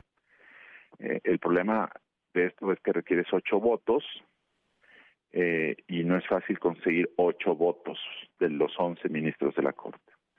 La opción B es que uno de los ministros o una de las salas eh, suspenda, es decir, no invalidas, pero suspende su análisis para un mejor momento, o sea, después de la elección de 2024. Entonces, digamos, el cáncer se queda eh, latente, pero no crece y después en, en, en 2025 ya decides qué hacer. Y la otra, que es la más preocupante, es que la Corte empiece a analizar caso por caso, paquete por paquete, segmento por segmento. Son 450 artículos reformados, hay muchísimas impugnaciones, de forma que ese análisis casuístico, caso por caso, segmento, título por título de la reforma, te puede llevar meses. Y en este momento lo que el INE necesita es certeza. Entonces, ¿cuál ocurrirá? No lo sé, pero lo que sí creo es que al final de esto, por la acción de la Corte, más eh, acciones del Tribunal Electoral, más acciones de otro tipo de tribunales, como el que restituyó ayer Edmundo Jacobo, y ahorita lo comentamos, van a hacer que una parte de la reforma del Plan B se desinfle. Entonces, la potencia destructiva va a ser menor. ¿Qué tanto menor? Pues no lo sé, pero yo creo que sí se va a desinflar y eso va a hacer que eh, no sea tan dañina como la vemos en el papel. ¿Qué nos dices de Edmundo Jacobo? Ahora que lo han restituido, ¿es definitiva esta restitución? Pues mira, eh, eh, yo creo que es saludable que Edmundo Jacobo regrese, creo que es lo correcto. Creo que este es el primer daño de la reforma electoral que desde hace una semana un funcionario clave para el INE eh, esté en los tribunales peleándose en lugar de estar trabajando en el INE. esto ya son costos reales y de la reforma. Ahora regresa al INE por decisión de un tribunal eh, administrativo, pero también falta luego una decisión del tribunal electoral que seguramente también lo va a restituir por medio de la figura de la desaplicación de la norma. Esto es muy técnico, pero Edmundo Jacobo presentó litigios ante diferentes instancias y seguramente va a estar en el INE. Eh, y esto es algo saludable porque mientras sabemos qué va a pasar con la reforma electoral, pues él va a seguir administrando el instituto. En este momento que hay cambios de consejeros, pues necesitas a alguien a bordo, a, bordo del barco, del timón. Y si Edmundo Jacobo es esa persona, me parece muy bueno que esté ahí. Ya los nuevos consejeros, cuando estén en el cargo en abril, ellos podrán eh, ver si es necesario un cambio y si se juntan los votos podrán nombrar a una nueva persona. Y creo que cambiar a Edmundo Jacobo, que ha hecho una gran labor, eh, también puede ser en un momento saludable, pero no así, no con machetazo, no corriéndolo desde la Cámara de Diputados, eso sí viola la autonomía del instituto. Te aprecio mucho, Luis Carlos Ugalde, que nos hayas tomado esta llamada telefónica. Oye, otra que pues, se mueve aquí en el WhatsApp la pregunta, eh, hay otra narrativa que viene desde el Palacio Nacional y es en torno a las liquidaciones. Esto particularmente con Mario Delgado, lo que ha hecho también ahí una confrontación más estridente, dices, del el mismo Lorenzo Córdoba. ¿Y, qué hay detrás de todo esto? ¿Cuánto es lo que se lleva a un consejero presidente y los consejeros electorales cuando pues se van como liquidación? mira, la pregunta es si es legal y para muchos la pregunta es si es legítimo. Eh, es legal, sí es legal, porque en el INE existía, no sé si sigue existiendo, una cosa que se llama eh, seguro de separación individualizada, en donde los funcionarios ahorraban 10% de su salario cada mes, se los retenían, y el instituto ponía otro 10% para que pudieras ahorrar a lo largo de tu estancia ahí. Entonces, si Lorenzo Córdoba lleva 11 años, primero como consejero y luego como presidente, 11 años ahorrando el 10%, más otro 10% que pone el instituto, pues debe ser una suma bastante considerable. Entonces, esto va a ser escandalosísimo cuando salga, eh, porque seguramente será una suma de varios millones. Eh, la pregunta es legal, pues sí, sí es legal.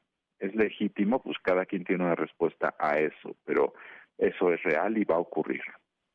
Vamos a darle seguimiento al tema. Te aprecio mucho que nos regales estos minutos en MBS. Luis Carlos Ugalde, director de Integralia, mil gracias. Gracias, Luis. Muy buenos días. Muy buenos días. Son las 7 con 27 minutos. Gracias por los comentarios. 5571-131337. ¿Por qué tratan de engañar a la población que en el plan B van a ahorrar recursos cuando se gastan miles de millones de pesos en obras del gobierno totalmente improductivas, cuando la Segalmex hay actos de corrupción? Eh, nos dicen aquí en el, en el WhatsApp también. Hola Luis, como no vamos a tener un grupo de diputados y senadores del mercado, si tenemos un presidente que en vez de dar respuestas, eh, de pronto da eh, confusiones. La patria de ustedes es el chayote perdido, apátrida, lacra. Este cuate siempre me saluda así, en la mañana siempre es lo que me dice. Gracias. Buenos días. Eh, te estamos escuchando en Chihuahua, nos preguntan aquí sobre una marcha, ahorita checamos esa información, gracias. La prueba del INE, donde ganaron los de la 4T, eh, pareciera que la preparó la ministra Esquivel, dicen aquí en el WhatsApp. 5571-131337, escuche esto. Este comité es muy importante porque es el que administra el proceso de evaluación, de entrevistas y finalmente de ordenar a los más capacitados para el cargo, de los cuales saldrán las personas que serán votadas por la Cámara de Diputados en el mes de marzo este comité tendrá que ordenar de los mejores a los peores y hacer cuatro quintetas, una quinteta por cada una de las cuatro plazas vacantes. Dos de esas quintetas tendrán que estar integradas por hombres y dos por mujeres. Y una vez que estas cuatro quintetas estén ordenadas y conformadas, tendrán que entregarlas a los diputados y los diputados ya negociarán políticamente quién será votado en el Pleno de la Cámara de Diputados un trasnochado que ya se va, dijo que cómo era posible que se esté previendo la insaculación, que lo que hay que hacer es política para por consenso obtener a un consejo ciudadano. Pues a ese yo le contesto que esa manera en la que lo designaron a él en su época, pues no es hacer política, eso fue el reparto del botín, así llegó él a ser presidente se le hicieron dos modificaciones de forma que no son de, de fondo, pero que le puntualizan y se apega estrictamente a lo que establece la sentencia que emitió el tribunal, reitero, señalando y reiterando que es una acción abusiva por parte del Tribunal Federal Electoral no pueden ser elegidos por segunda ocasión para ocupar un cargo en el Consejo General del INE para el periodo que comprende del 4 de abril de 2032, ya que esto consistiría en una reelección y además ocuparían el cargo por más de los nueve años que se establecen en la Constitución. Un buen examen de 80 preguntas, eh, todas de, opción múltiple. Yo confío en el comité, yo confío en la Cámara, eh, confío en la ley que se considere mi perfil, se considere mi preparación para estar sentada en el Consejo General como el primer consejero del Instituto Nacional Electoral. Intelite reporta la cobertura mediática de los temas del día. 1. La jornada en su primera plana tiene la fotografía de Andrés Manuel López Obrador y Rosa Isela Rodríguez en el marco de su conferencia de prensa del día de ayer que se dio en el búnker de García Luna, que hoy es la sede del Centro de Inteligencia y también de Guardia Nacional. Eh, se ve este túnel, este búnker, que pues para el presidente es una faramaya, una extravagancia, lo estoy citando. El espacio fue la fachada que no sirvió para pacificar el país, dice López Obrador el día de ayer. Lo destaca la jornada. Cuánta prepotencia y faramaya del extitular de Seguridad Pública. Dijo también el presidente en esta nota eh, que habla, de la cual eh, publica, perdón, hoy la jornada con Alonso Urrutia y Emir Olivares. Nos tardamos porque nos hicieron una limpia, una saumada, ironizó el presidente López Obrador al iniciar ayer su conferencia diaria.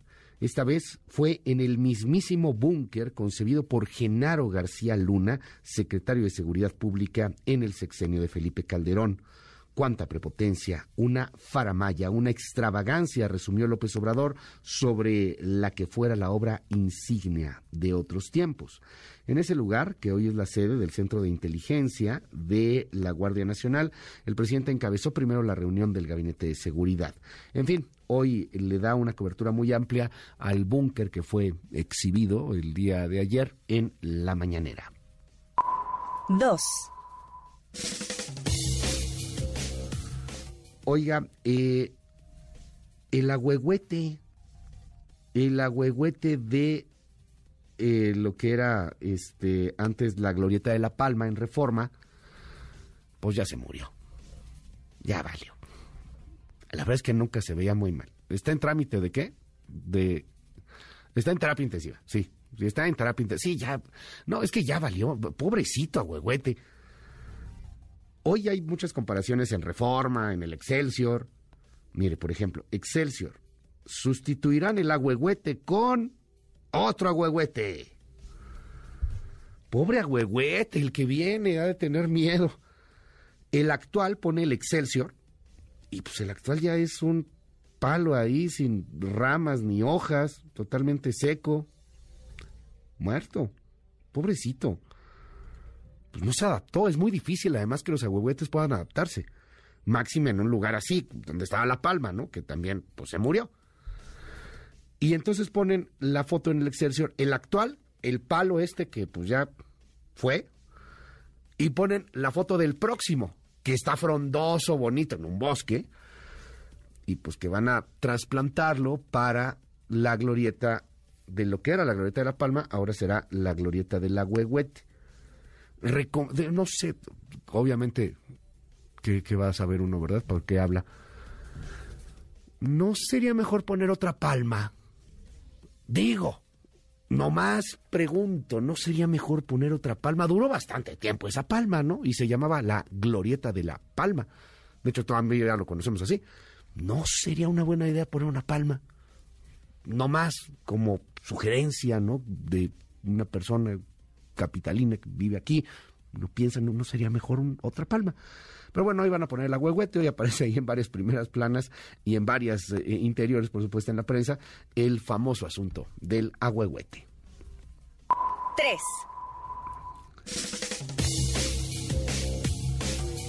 Eh, ayer en Tultepec se dio una fiesta, una fiesta religiosa. Qué gran foto la del Universal. Miles de valientes se dieron cita en la Feria Nacional de la Pirotecnia para correr tras los monumentales toros, los toritos de fuego. En peligrosos, además. Es una ofrenda para San Juan de Dios. Los artesanos de la pólvora se encomiendan a él cada mañana antes de comenzar sus labores saben el riesgo que conlleva trabajar con explosivos.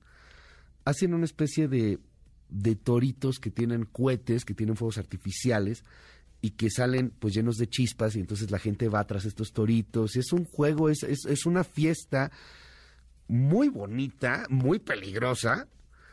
Y la foto que hoy pone el Universal me parece maravillosa porque capta justamente las chispas. Es como si fuera este toro arrebujado entre muchas estrellas, pero pues no son estrellas, son las chispas de los fuegos artificiales. Por ahí atrás, uno de los, de los eh, habitantes de Tultepec corriendo detrás de este toro. En un primer plano se ve ahí también otra persona que le hace un poco de sombra al, al famoso torito, pero además este torito, por la imagen, por el, por el enfoque que da el, el fotógrafo en el Universal, pues se ve imponente casi, casi, casi como un minotauro de Tultepec. Está bellísima la imagen. Échele un ojo, ahí está, en la primera plana del Universal. Son las 7 de la mañana ya con 36 minutos. Intelite reporta, la cobertura mediática de los temas del día. En un momento regresamos. Continúa con la información con Luis Cárdenas en MBS Noticias.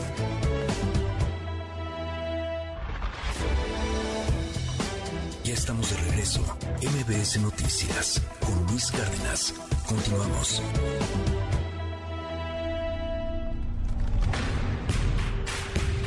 Deportes con Nicolás Romay en MBS Noticias. Luis, ¿cómo estás? Me da muchísimo gusto saludarte. Muy buenos días para ti, para toda la gente que está con nosotros de cara a un fin de semana que tendrá mucho, pero mucho deporte. Pero también esta semana, la verdad es que el día de ayer fue un día muy bueno en materia deportiva, empezando con la Europa League. El Sevilla derrotó 2 por 0 al Fenerbahce. El Manchester United 4 por 1 le gana al Betis después de ser goleado por el Liverpool. Es un muy buen resultado para el Manchester United. Y ya hablando de la Conca Champions, de la Liga de Campeones de CONCACAF, el Pachuca empata 0 por 0 con el Motagua de Tegucigalpa. No fue una, una buena fecha para los equipos mexicanos. Solamente León le ganó 1 por 0 a Tauro, pero Tigres y Pachuca empataron y Atlas fue goleado 4 por 1 el día, el día miércoles. Así que malas noticias definitivamente. Eh, Olimpia de, de Tegucigalpa le ganó 4 por 1 al Atlas, León gana 1 por 0 al Tauro y Tigres y Pachuca consiguen un, un empate. La jornada en el fútbol eh, mexicano, los partidos que, que tenemos hoy, Atlético San Luis contra Querétaro, Puebla contra Chivas, son los partidos que abren esta jornada ya 11 del fútbol mexicano. Atlas contra León, Pumas contra Cruz Azul, Tigres contra América, Toluca contra Mazatlán, Pachuca Monterrey, Santos contra Cholos y Juárez contra Necaxa. Así la jornada, la jornada 11 en el fútbol mexicano. Te mando un abrazo Luis y los esperamos a las 3 de la tarde en Claro Sports por MBS Radio. Saludos. En un momento regresamos. Continúa con la información con Luis Cárdenas en MBS Noticias.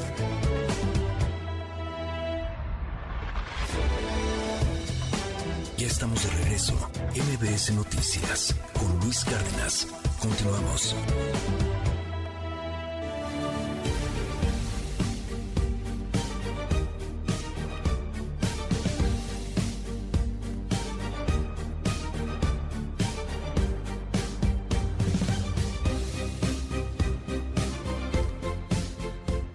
Las 7 de la mañana con 50 minutos, en 10 minutos más serán ya las 8. Oiga, información económica. Ayer el presidente López Obrador estuvo con el secretario general y con directivos de la OPEP. López Obrador sostuvo este encuentro en las oficinas de Palacio Nacional con el secretario general de la Organización de Países Exportadores de Petróleo, Haitham Al-Ghaiz, y otros directivos de esta instancia. A través de un mensaje en las redes sociales, López Obrador informó que es la primera vez que una autoridad representante de países petroleros visita México. Cerró su tuit diciendo, nos entendimos bien, requete bien, dijo López Obrador.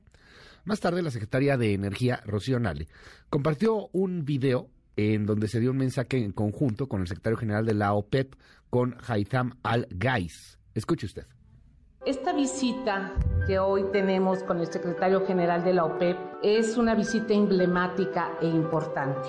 México ha participado en 29 reuniones ministeriales desde que estamos en este gobierno. Hemos sido testigos de cómo mes a mes se mide el mercado mundial del petróleo. También de cómo el entorno geopolítico impacta o mueve la propia balanza petrolera. Todos los países están buscando su autosuficiencia o abastecimiento de combustibles. Pero estoy muy feliz y honrado de estar en este país, gran país que significa mucho para nosotros en López. Estamos teniendo problemas de seguridad energética en el mundo hoy en día y es por eso que el día de hoy hablé con su excelencia el presidente AMLO y con la ministra la importancia de asegurar una autosuficiencia y esto es parte de lograr una seguridad energética. México tiene muchas capacidades y está creando capacidad para el futuro, para Pemex, para toda la industria, para lo que los inversionistas extranjeros vengan y trabajen aquí con la Secretaría, con el gobierno, para incrementar la capacidad de la industria de refinación aquí en México. Ustedes están impulsando el crecimiento global. Realmente quiero felicitar a México, a la industria mexicana, a los líderes de la industria, a la propia secretaria por su visión, porque realmente tienen que tener una visión muy clara para invertir, invertir e invertir. Bueno, esto fue lo que señalaron el día de ayer. Como, como dato, entre los países productores del petróleo nos encontraríamos, de acuerdo a la Agencia de Energía estadounidense, en el lugar número 14. Sí, somos un país productor de petróleo, no estamos ni siquiera en el top 10, es importante lo que estamos haciendo y pues interesante, no se regatea absolutamente nada. Esta visita, ojalá por el bien de todos, se puedan lograr pues varios, varios acuerdos. Eh, rápidamente también porque nos comentaban hace un momento sobre este tema, el primer lugar sería el de Estados Unidos, el segundo de Arabia Saudita, el tercero de Rusia, el cuarto de Canadá, el quinto de China, el sexto de Irán, el séptimo de Irak, el octavo de los Emiratos Árabes, el noveno eh, sería el país latinoamericano, el único que está en la lista, y es Brasil, y en el décimo lugar estaría Kuwait. Vámonos con Pedro Tello. Economía y finanzas con Pedro Tello Villagrán.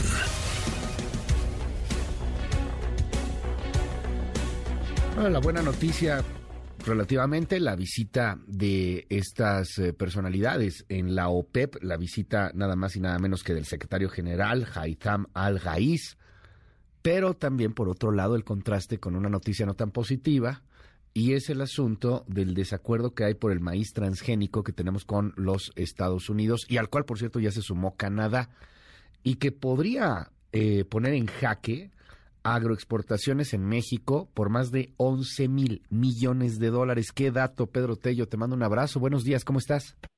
Luis, buenos días. Qué gusto saludarte a ti también, a quienes nos escuchan. En efecto, hagamos, uh, ubiquemos el contexto. El pasado 13 de febrero, el gobierno de México emitió un acuerdo donde establece específicamente la prohibición para el uso del glisofato a partir del 2024. Prohibió además importar maíz transgénico para consumo humano, particularmente para la elaboración de masa y de tortilla, pero permitió la importación de ese tipo de maíz, Luis Auditorio, solo para efectos de actividades industriales y como insumo para producir alimento animal, y prohibió además la siembra del maíz transgénico en nuestro país. Como resultado de este decreto publicado el 13 de febrero pasado, el gobierno de Estados Unidos inició esta semana que está por terminar solicitando formalmente el inicio de consultas técnicas al amparo de lo previsto en el Tratado México, Estados Unidos y Canadá, concretamente en lo referido al capítulo número 9, medidas sanitarias y, fito, y fitosanitarias, para conversar con el gobierno de México acerca de las objeciones que tenemos para limitar las importaciones de maíz o de productos biotecnológicamente biotecnológicos procedentes del campo.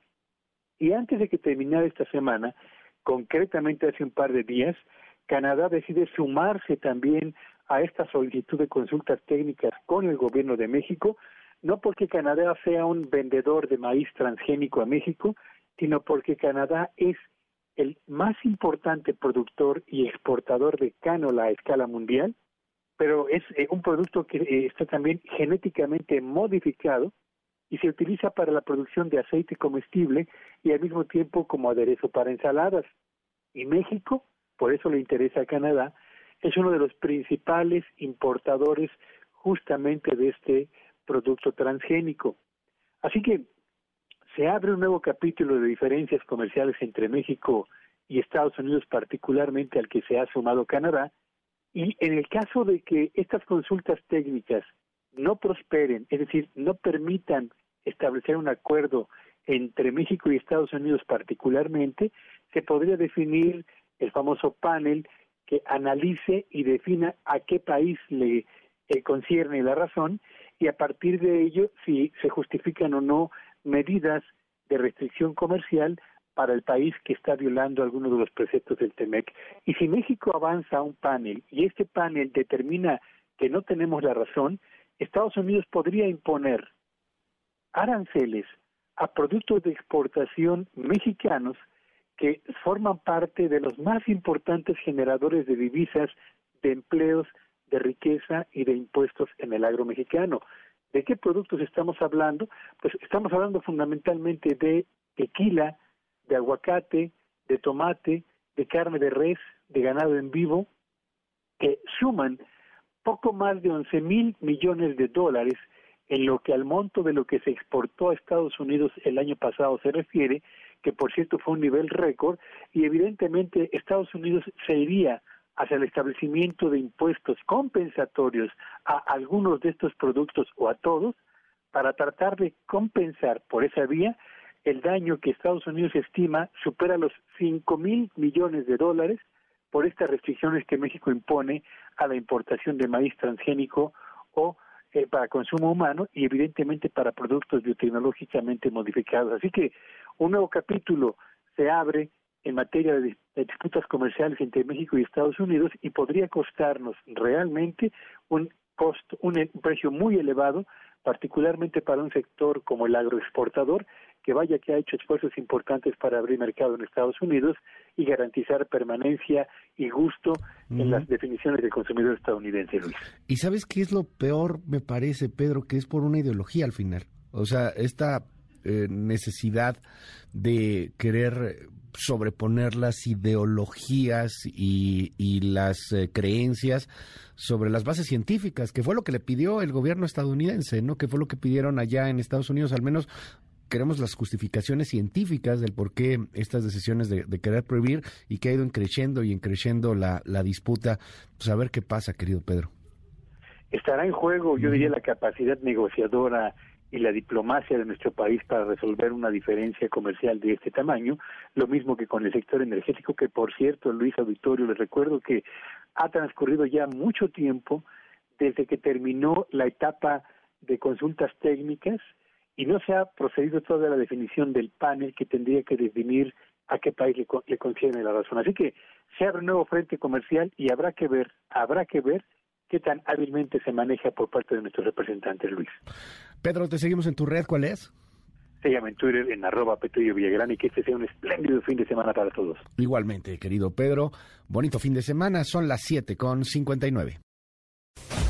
Ya estamos de regreso. MBS Noticias con Luis Cárdenas. Continuamos. Primeras planas. Universal. AMLO y republicanos de Estados Unidos se suben al ring electoral. El presidente de México amaga con pedir a conacionales que no voten por ellos y legisladores estadounidenses dicen a mexicanos que recuerden el infierno que viven. Milenio. Metro. Ven mano negra en alza de incidentes. Un reporte obtenido por Transparencia establece que hubo 28 episodios en este gobierno ante 5 entre 2014 y 2018. Solo en enero, 8 casos. Reforma. Ordena tribunal restituir a Jacobo. Ven sin razón en plan B. Busca concluir periodo en el INE como secretario ejecutivo. Excelsior. México y Estados Unidos harán campaña contra fentanilo. Ebrard descarta tensión bilateral. Tras una reunión en Palacio Nacional, funcionarios de ambos países acordaron hacer un esfuerzo conjunto sin precedentes para combatir el tráfico y consumo de drogas. Animal político.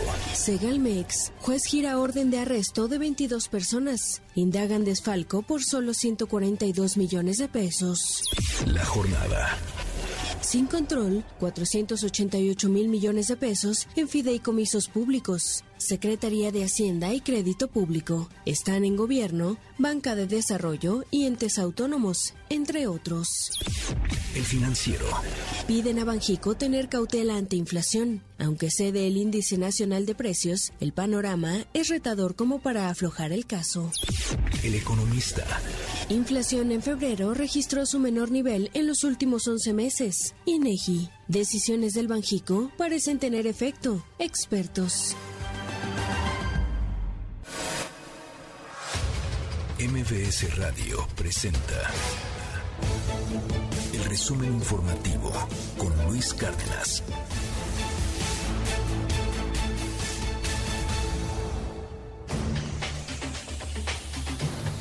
8 con 7, Coco García, qué gusto saludarte, buen día. Luis Cárdenas, buen día, buen día al auditorio. Les comento que al ser cuestionado sobre el presunto espionaje que realiza la Sedena con el software Pegasus durante su administración, pues el presidente Andrés Manuel López Obrador aseguró que se trata de labores de inteligencia.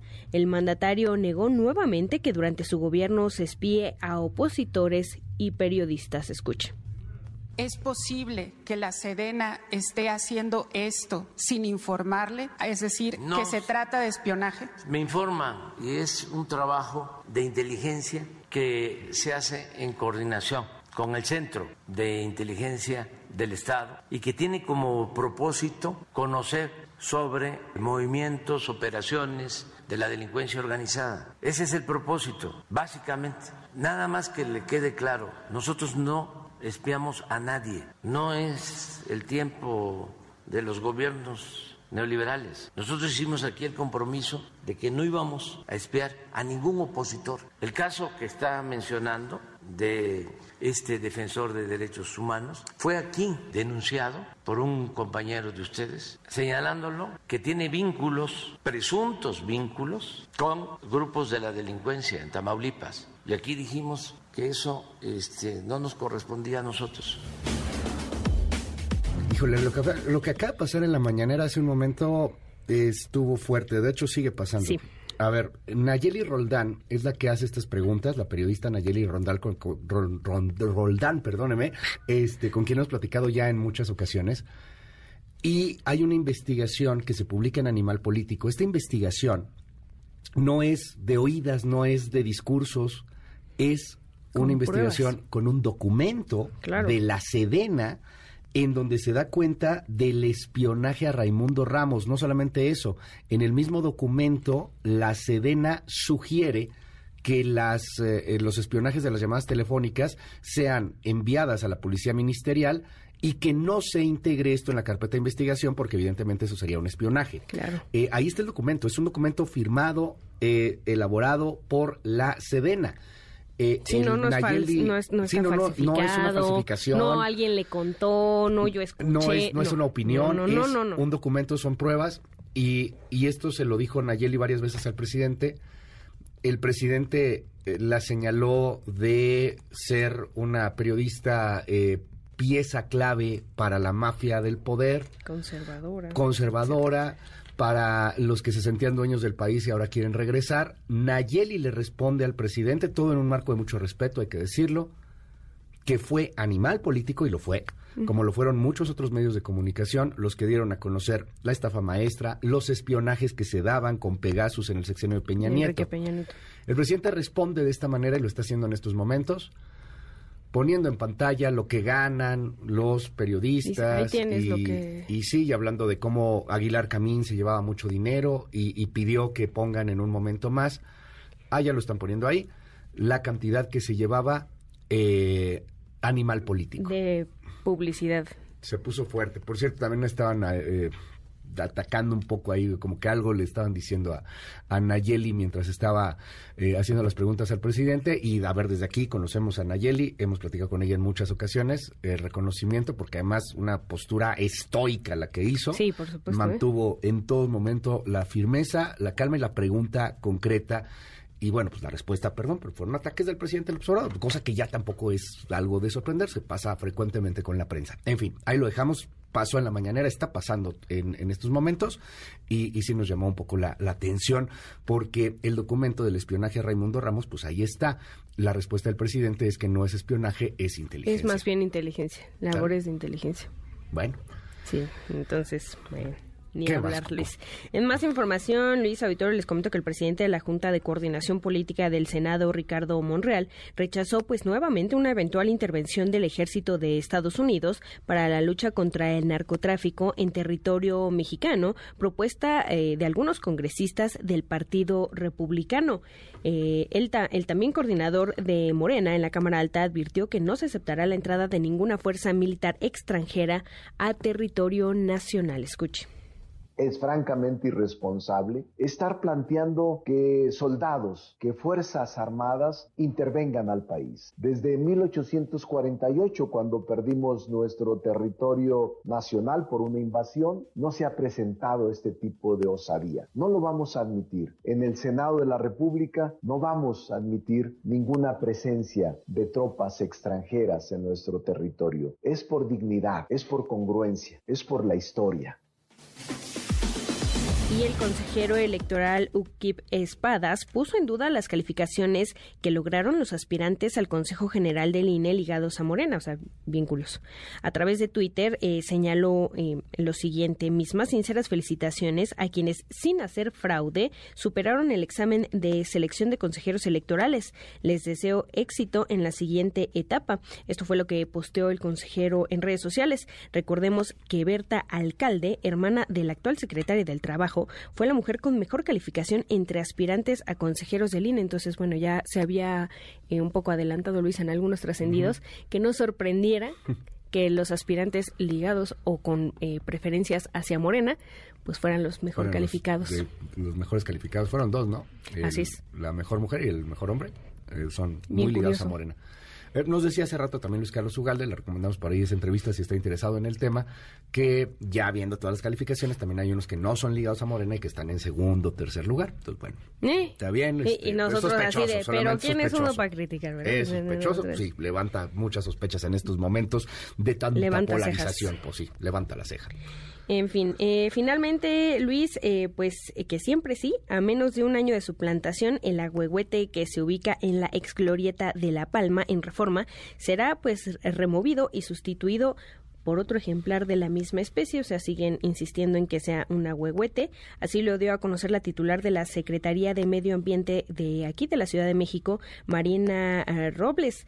Adrián Cavazos, director del vivero Los Encinos, de donde es originario este agüehuete, recordó que hubo diversos factores externos que afectaron la adaptación de este ejemplar. Escucha el árbol sigue vivo. Nosotros podemos concluir que este árbol va a tener un rebrote muy pobre o hasta un 50% de rebrote. Recomendamos hacer el cambio de la reubicación de este abobete aquí al vivero Nesa a que se recupere, hacer algunos tratamientos y llevar el abobete que tenemos por aquí a nuestras espaldas, que es hermano y que ya tiene el mismo tiempo aquí en la Ciudad de México y que está en perfectas condiciones y es por eso que estamos recomendando que se reubique.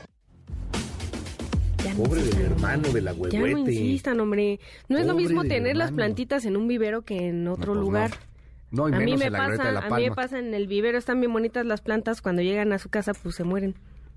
Porque luego se me olvide, luego se me olvida pasas tú, ¿eh? regarlas, o luego las tengo agua, no adentro y son de afuera, o sea, No, está cañón. Bueno, entonces van a traerse al otro agüehuete y según hermano. ellos no está muerto, ¿no? No, no, Este, no. Lo van a Está en terapia revivir, intensiva Está en terapia y intensiva, se lo van a suero llevar. para árbol y Otra así. vez ahí al vivero, ahí al bosquecito, muy Sí, sí, bonito. Y mientras tanto se traen al hermano del agüehuete. Sí, sí, Pobre claro. hermano. Pobre hermano, pero bueno. ¿No sería mejor poner una palma? No, Luis, es que tú eres consejo, es que neoliberal, conservador. verdad- no, pero pues está bien. Es que debería de ser un... O un ah, ¿Sabes qué nos recomendaron hace un momento? Una ceiba. Aquí en Es el, que- nos es que decían, la tiene- ceiba aguanta más y además tiene este significado maya. O sea, tiene que ser una especie de árbol que pues sobreviva con las condiciones de la Ciudad de México, Que no son nada... que no son muy buenas, ¿no? Entre ellas la contaminación, pero bueno, o sea, los agüehuetes, ya lo comentábamos la otra vez, necesitan muchísima agua y no se adaptan tan fácil. Y menos en la Ciudad de México, ahí Mm, en está medio de difícil. reforma que no tiene tanta accesibilidad de agua, entonces, En lo que era la glorieta de la palma. en lo que era la glorieta de la palma conservadora, entonces, pues bueno. Bueno, Coco, muchas gracias. Tu Twitter. En arroba Coco García con doble I, en Instagram, TikTok y Cue. Muchas gracias. Ahí vemos las fotos de las plantas. Ahí las plantas todas. Rip. Échales agua. No, sí les he hecho. Luego les he hecho además. Gracias, Coco. 8 con 17.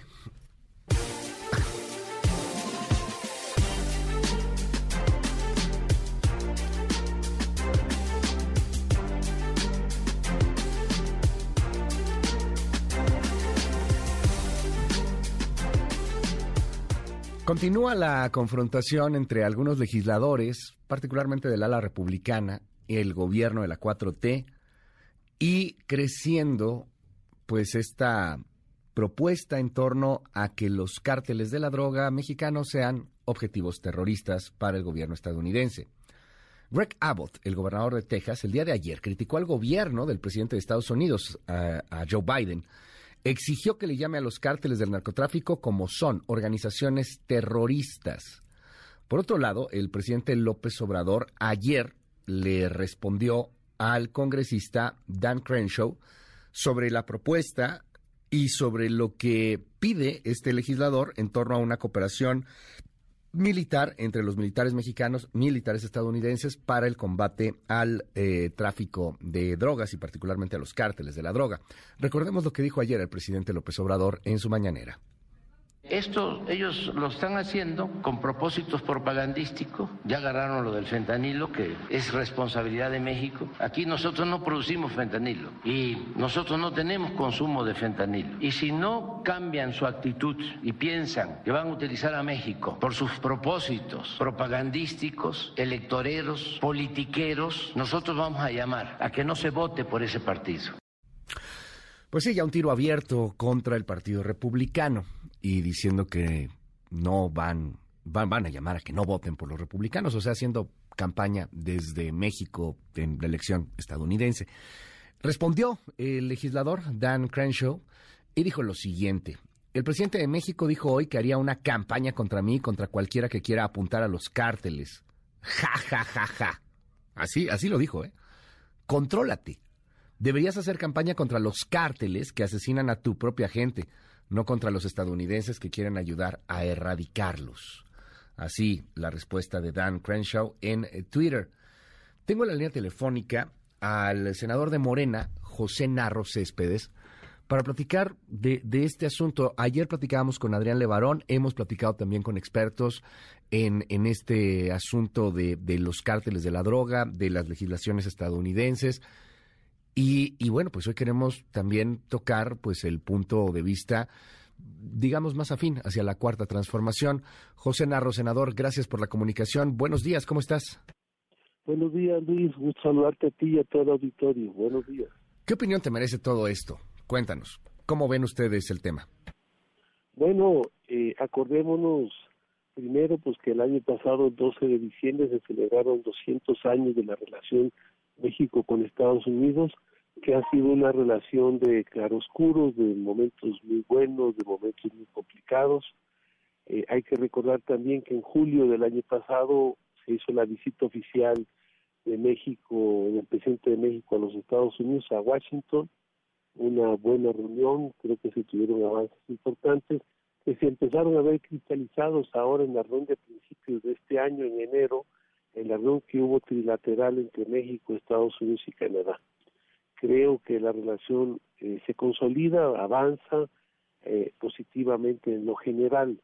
No deja de haber situaciones eh, que se complican fundamentalmente porque el año que entra viene el proceso electoral en Estados Unidos y también aquí en México y pues hay intereses que se sobreponen. Y bueno, un tema que, que complica un poco la relación es el tema de la violencia, el tema del fentanilo, el tema del tráfico de armas, el tema del grupo de la delincuencia organizada en México, con la violencia de México, que se ha convertido en un problema de Estado. O sea, es un problema de seguridad nacional, el problema de, la violencia en nuestro país, eh, que sentimos que se está eh, enfrentando, eh, pero con muchas dificultades, porque tuvimos casi tres años, dos años y medio la pandemia, la, una caída económica de las más importantes en México en el 2020, eh, un proceso de recesión mundial que se ha vivido en los últimos años y que en México se ha agudizado eh, durante los últimos años del gobierno anterior. Y hoy empezamos eh, apenas un proceso de reactivación económica, de empleo y de un ligero crecimiento en nuestro país. Eh, dime algo, en, en el marco electoral se entiende pues el discurso, se entiende que venga de republicanos, pero lo cierto es que empieza a permear este discurso ya no solamente entre republicanos, sino ya también inclusive entre fiscales. Lo, lo dijo también el, el exfiscal de Donald Trump en el Wall Street Journal, pero hace algunas semanas varios fiscales, si no me equivoco, 14 o 15 fiscales estadounidenses de distintos estados de la Unión Americana, eh, pues mostraron su simpatía hacia una situación de, de este tamaño. Me llama la atención, te lo pregunto como legislador, porque hablan ustedes de que no autorizarían entrar al, al ejército estadounidense y, claro, se entiende que, no se podría autorizar eso. Pero lo cierto es que el Congreso estadounidense no le pide permiso al Congreso mexicano. ¿Cómo ves ese tema? Yo, yo creo que está avanzando mucho más con respecto a solamente la politiquería o, o no. ¿Se queda ahí solamente en un asunto político? ¿Qué ves, José Narro? Bueno, yo creo que, que es una llamada en donde también México nosotros eh, tenemos que poner una mayor atención sobre el gran problema eh, que se ha convertido en un problema de Estado, en un problema de seguridad nacional, que es el problema de la violencia, y que está ligado con el tema de la delincuencia organizada fundamentalmente y el tema del tráfico de drogas, muy ligado fundamentalmente con el fentanilo. Pero yo creo también Estados Unidos tiene graves problemas al interior, tiene 100.000 muertos cada año fundamentalmente ocasionados con el fentanilo, y no se puede decir que en Estados Unidos no haya sectores del mismo gobierno que no estén implicados en este gran tráfico de drogas, como el tráfico de armas que se vive entre México y Estados Unidos y entre Estados Unidos y el mundo. Creo que ellos tienen que atender el problema de su juventud, creo que ellos tienen que atender a los sectores de la delincuencia que están en el mismo Estados Unidos, que son los que trafican este tipo de drogas, creo que en Estados Unidos tienen que revisar el tema de las autorizaciones que dan para, para la venta de drogas en Estados Unidos también y el tema de medicamentos, de pastillas o de sustancias que se venden con mucha libertad y que son base para la producción también de sustancias, de, drogas, de sustancias adictivas en Estados Unidos. Vamos a seguir. Yo creo que es un tema que había que tratar, a lo mejor había que hacer alguna mesa. Yo soy miembro de la Comisión de Relaciones Exteriores con América del Norte del Senado mexicano y estamos valorando eh, eh, estos temas. Creo que la respuesta no puede ser una respuesta nada más retadora, sino una respuesta que permita eh, construir eh, soluciones, construir eh, eh, propuestas conjuntas de cooperación para ir enfrentando estos retos. Creo que Biden ha sido un presidente que ha demostrado una gran voluntad de cooperar con México y yo creo que debemos de cooperar también en este tipo de aspectos que son fundamentales. Fíjate lo que respetando nuestras soberanías, como se ha planteado siempre, respetando nuestras independencias y respetándonos como países. Eh, estaremos desaprovechando esta oportunidad de un Joe Biden que se muestra pues más eh, facilitador, más negociador, porque como lo señalas, el, año que viene hay elecciones en México, en Estados Unidos, y si gana Trump o si gana el trumpismo, pues quizá no estemos en un escenario tan positivo para negociar estos temas tan delicados, para poder llegar a un acuerdo, para poder unir esfuerzos. Bueno, había que decir que hace 30 años Estados Unidos era casi el dueño o el propietario del 50%, 48% del Producto Interno Bruto Mundial, era una potencia muy importante. Hoy Estados Unidos tiene nada más el 28% del Producto Interno Bruto Mundial, mientras China tiene el 19%. Entonces, eh, Estados Unidos requiere a México para formar este bloque con América del Norte, que permita también mantener la hegemonía y la fortaleza económica de esta región del mundo para poder seguir teniendo eh, esa posibilidad de que se construya un bloque en América del Norte que pueda seguir siendo locomotora mundial en el desarrollo. Entonces yo creo que también Estados Unidos requiere de México, lo necesitamos mutuamente, somos un país, somos un, somos dos naciones que podemos tener problemas, pero también lo necesitamos mutuamente eh, para poder seguir caminando y poder seguir hacia adelante. Y creo que en ese sentido es muy importante que atendamos este tipo de señalamientos, no nada más es un con, llamados retadores, sino con eh, propuestas que permitan enfrentar esta enorme dificultad. Creo que México, de todo lo de Cienfuegos, planteó una cierta distancia de las agencias de inteligencia de Estados Unidos con nuestro país. Hoy necesitamos un trabajo más conjunto para poder eh, enfrentar tanto el problema que tienen Estados Unidos eh, como el problema que tenemos aquí en México. Te aprecio, José Narro, por haber tomado esta comunicación aquí en MBS Noticias y estamos al habla, si me permites, es el senador de Morena, José Narro Céspedes. Muchas gracias, Luis, y decirte que los jóvenes en Estados Unidos requieren atención. 100 mil muertos cada año es una cantidad estratosférica muy grande y se requiere atención especial. Y aquí en México necesitamos reforzar el tema de la seguridad y recuperar la, paz y la tranquilidad de nuestro país. Muchas gracias y buenos días. Gracias, buenos días. Son las 8 con 28 minutos. Este debate empezó a subir debido a la situación que se dio hace prácticamente una semana, el viernes pasado, cuando cuatro estadounidenses afroamericanos cruzaron la frontera de Brownsville hacia Matamoros y ahí fueron emboscados. Ahí les dispararon, muy probablemente en ese enfrentamiento les habrían eh, quitado la vida al menos a uno de ellos. Se hizo un operativo impresionante para poder localizarlos. Viernes, sábado, domingo, lunes, martes. Estuvo el FBI, estuvo la Guardia Nacional, estuvo la Policía de Tamaulipas y la Policía Municipal también de Matamoros. Al final los localizaron en un paraje, en una casa de madera. Ahí estaban dos estadounidenses muertos y otros dos vivos, uno de ellos herido de bala. ¿A qué venían los afroamericanos? ¿Qué querían hacer en México? La versión oficial, la versión de ellos, es que venían a una operación para una cirugía estética para la mujer de este grupo. Era la mujer y otros tres amigos que la acompañaban. Al parecer, una liposucción. ¿Pero qué cree?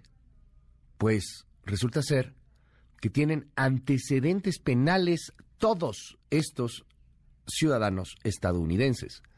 Por lo que el hecho de lo que sucedió en Matamoros podría estar ligado a temas de drogas.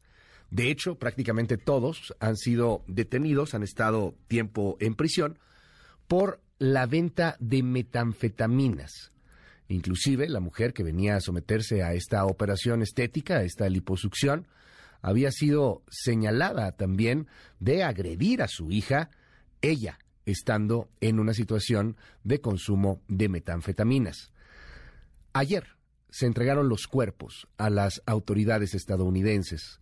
Esta pieza es de René Cruz.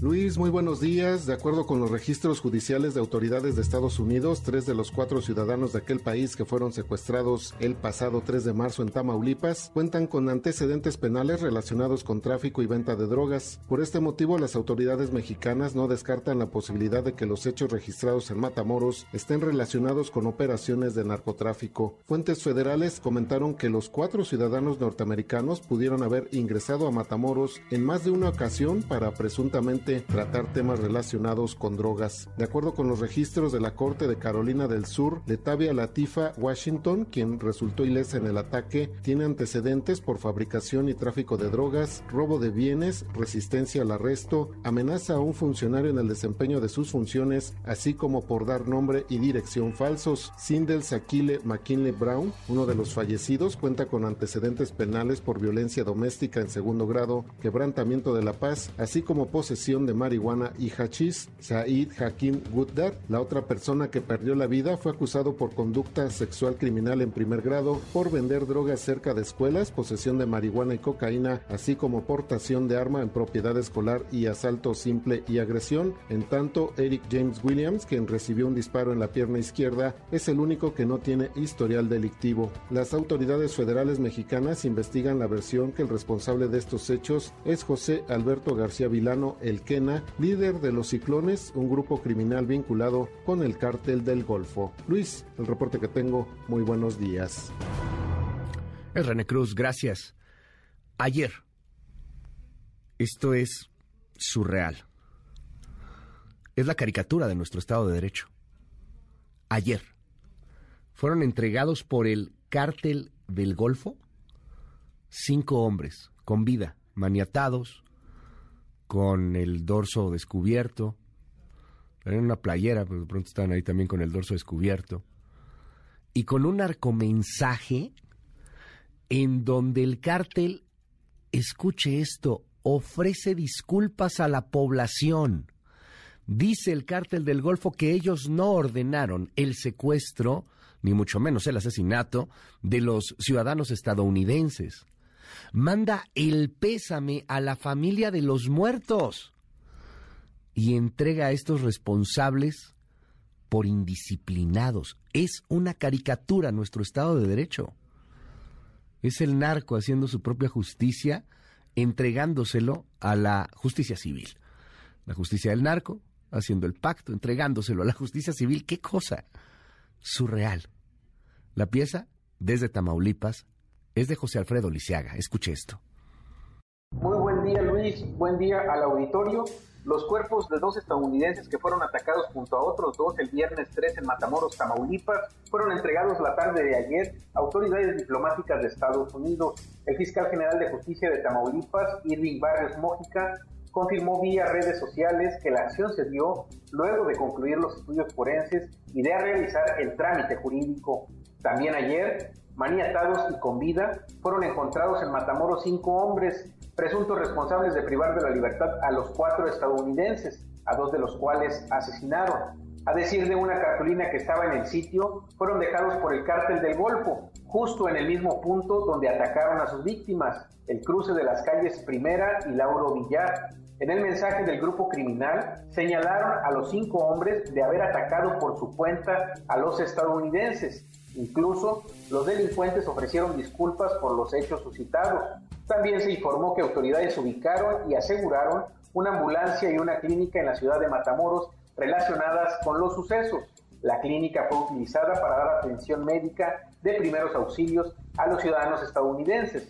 Para este fin, fueron llevados a bordo de la ambulancia, la cual quedó asegurada como elemento de evidencia y para continuar las investigaciones, dijo la Fiscalía General de Justicia del Estado. Es la información desde Tamaulipas. Surreal, ¿no? ¿Qué opina? 5571-131337. Escríbame, por favor, 5571-131337. Nuestra jefa de información, Diana Alcaraz, nos ha preparado esta pieza en donde hace una recopilación de los estadounidenses que han sido abatidos, asesinados en México y han creado tensiones internacionales. Han creado una tensión en esta relación importantísima, la más importante que tenemos en el país, que es con los Estados Unidos. Escuche esto. En los últimos días, la tensión entre México y Estados Unidos aumentó significativamente, debido a que la inseguridad que se vive en territorio nacional alcanzó a cuatro ciudadanos estadounidenses, quienes fueron secuestrados el pasado viernes por un grupo del crimen organizado en Matamoro, Tamaulipas. Cuatro días después, las autoridades confirmaron su localización en una casa de seguridad y detallaron que dos de los norteamericanos habían sido asesinados, mientras que uno más se encontraba herido. Se va fortaleciendo la línea de que fue una confusión, no fue una agresión directa. Esa es la línea que tenemos ahorita como la más viable y seguramente es la más correcta. El caso de los dos norteamericanos asesinados en la ciudad fronteriza que es dominada por el cártel del Golfo no es el único, ya que en los últimos años varios extranjeros han sido víctimas de los cárteles de la droga, los mismos que legisladores estadounidenses buscan catalogar como terroristas. Sin duda, el hecho más recordado y que causó indignación en ambos lados de la frontera fue el de Enrique Kiki Camarena, el agente de la DEA que fue secuestrado, torturado y asesinado en 1985 por el cártel de Guadalajara, liderado por Ángel Félix Gallardo, Ernesto Fonseca Doneto y Rafael Caro Quintero. El homicidio de Camarena provocó un conflicto diplomático entre México y Estados Unidos y que la DEA implementara en nuestro país la Operación Leyenda con la finalidad de dar con los responsables. Le pido perdón al gobierno de Estados Unidos. Si en algo participé o si en algo estoy involucrado, le pido perdón al gobierno de Estados Unidos, a la DEA y a la familia Camarena. También en 1985, en medio del poderío del cártel de Guadalajara, fueron asesinados los norteamericanos John Clare Walker y Albert Rodelat, a quienes confundieron con agentes de la DEA, por lo que fueron secuestrados y posteriormente ejecutados. Para febrero de 2011, el agente del Servicio de Inmigración y Control de Aduanas de Estados Unidos, Jaime Zapata, quien cubría una misión especial en México, fue asesinado por los Zetas en una emboscada en San Luis Potosí. Su acompañante, el agente Víctor Ávila, resultó herido herido.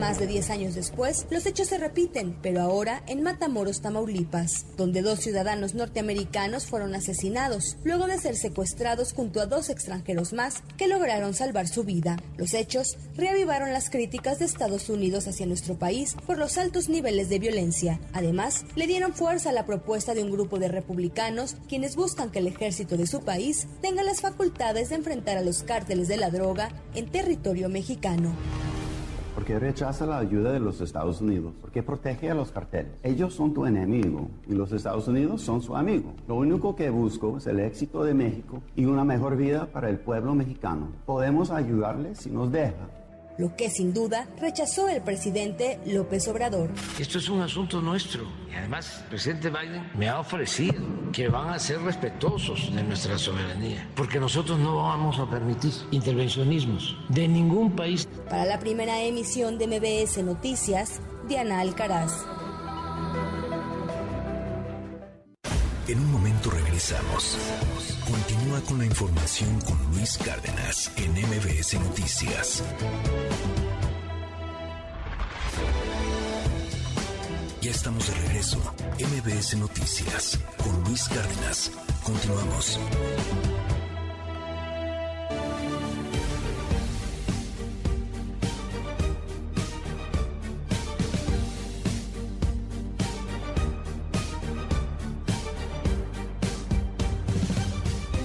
Ayer le presentamos varias crónicas del Día Internacional de la Mujer, las marchas que se dieron en México, que se dieron en el mundo, que se dieron en los estados de la República.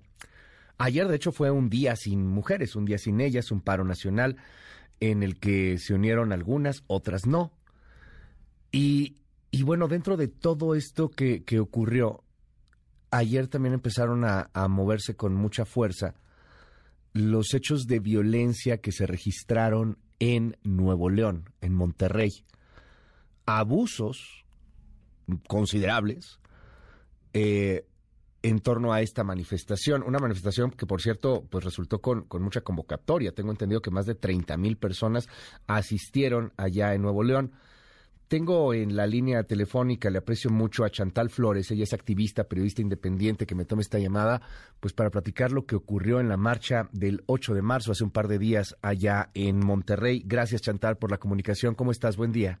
Hola, buen día, Luis. Muchas gracias por el espacio.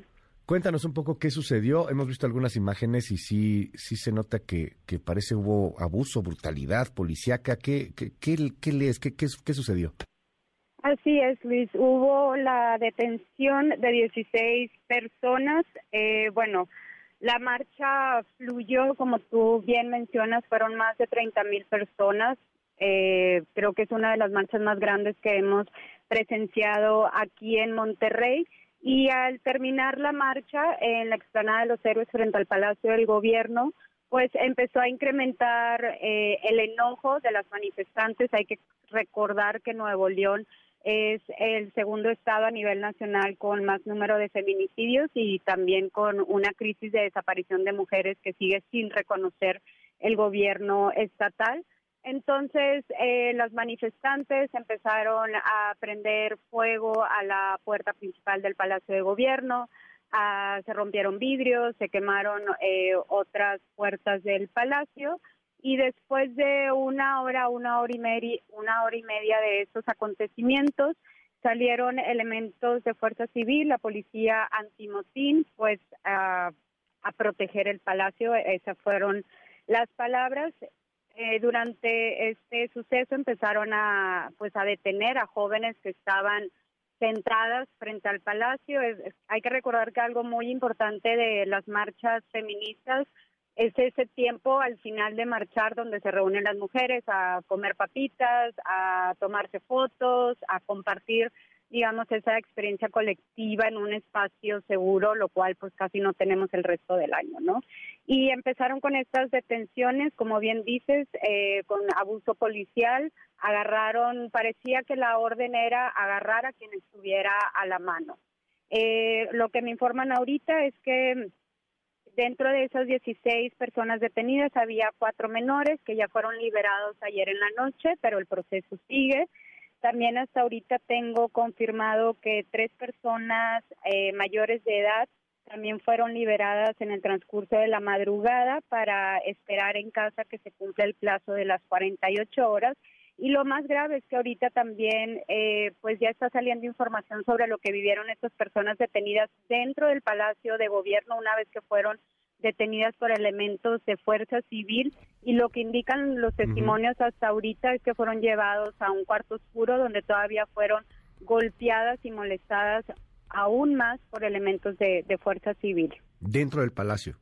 Dentro del palacio, así es. Eh, el, el, asunto de la quema del palacio, de, se prendió fuego ahí en la, en la explanada, en la entrada, pues genera mucha polémica, ¿no? Este, y tú lo sabes mejor, mejor que yo, como activista, como periodista, de pronto hay quien señala, pues es que estaban haciendo actos vandálicos, que esperaban, las iban a tener que detener. ¿Qué, qué dices ante esta narrativa que, lo sabes, está ahí también inmersa en las redes sociales, en la opinión pública, Chantal?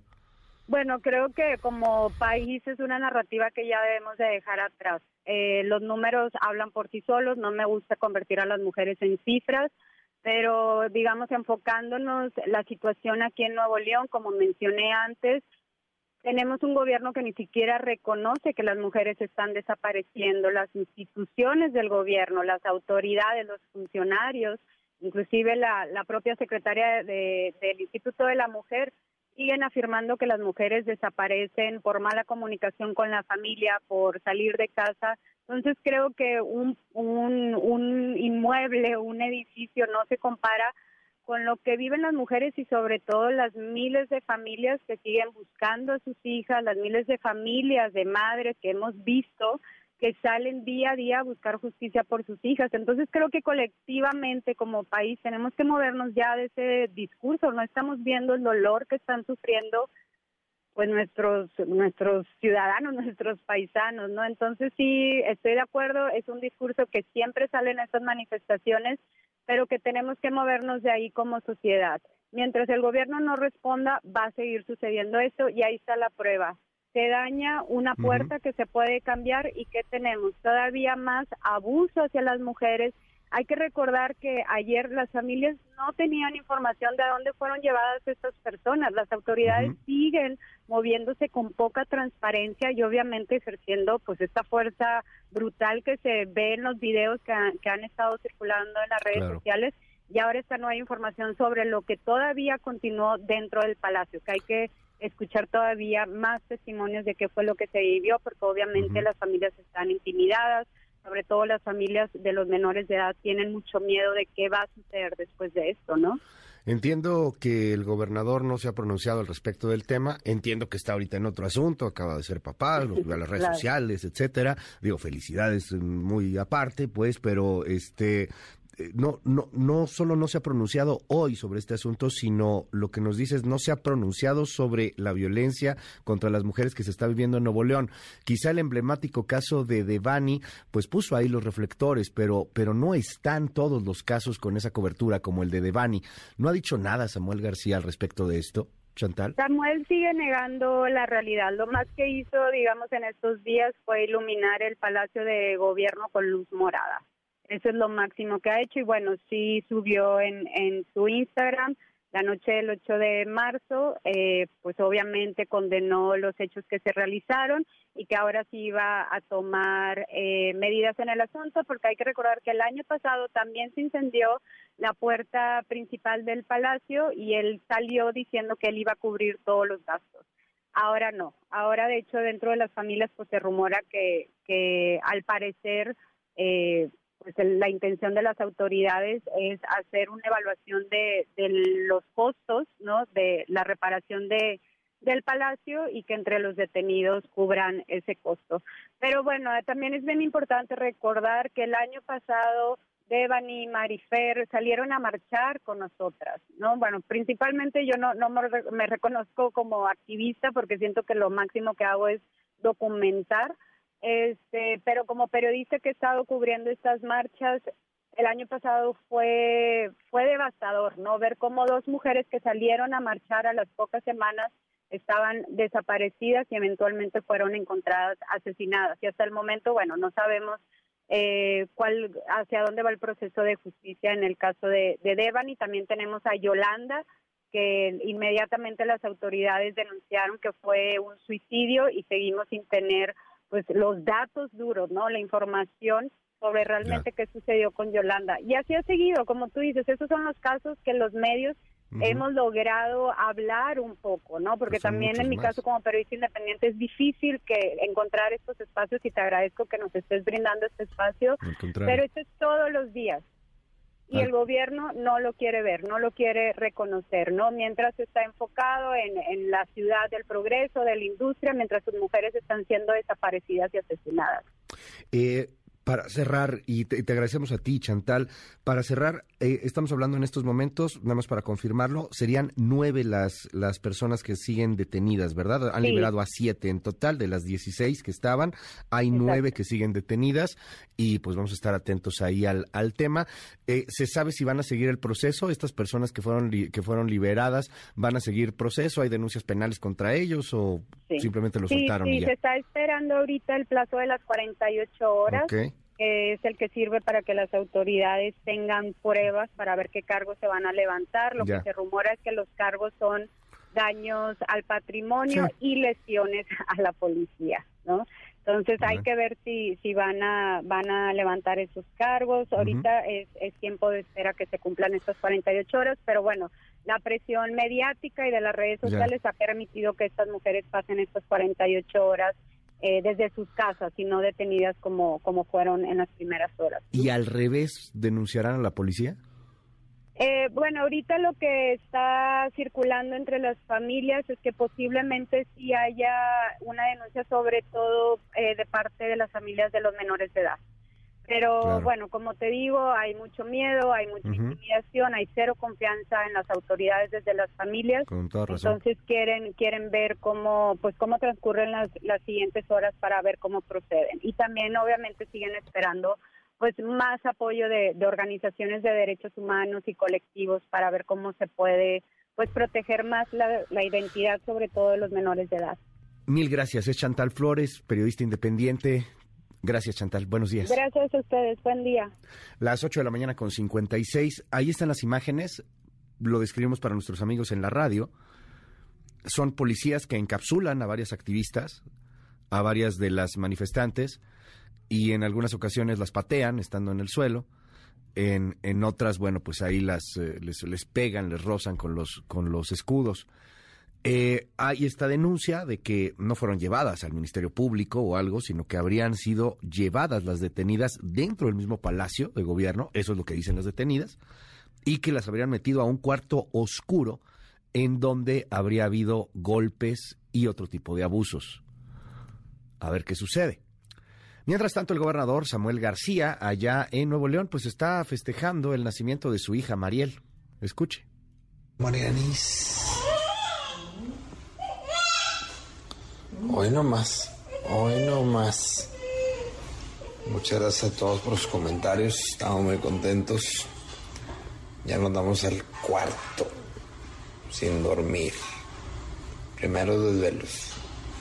Felicidades. En un momento regresamos. Continúa con la información con Luis Cárdenas en MBS Noticias.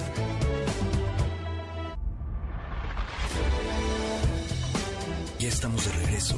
MBS Noticias con Luis Cárdenas. Continuamos. MBS Radio presenta el resumen informativo con Luis Cárdenas.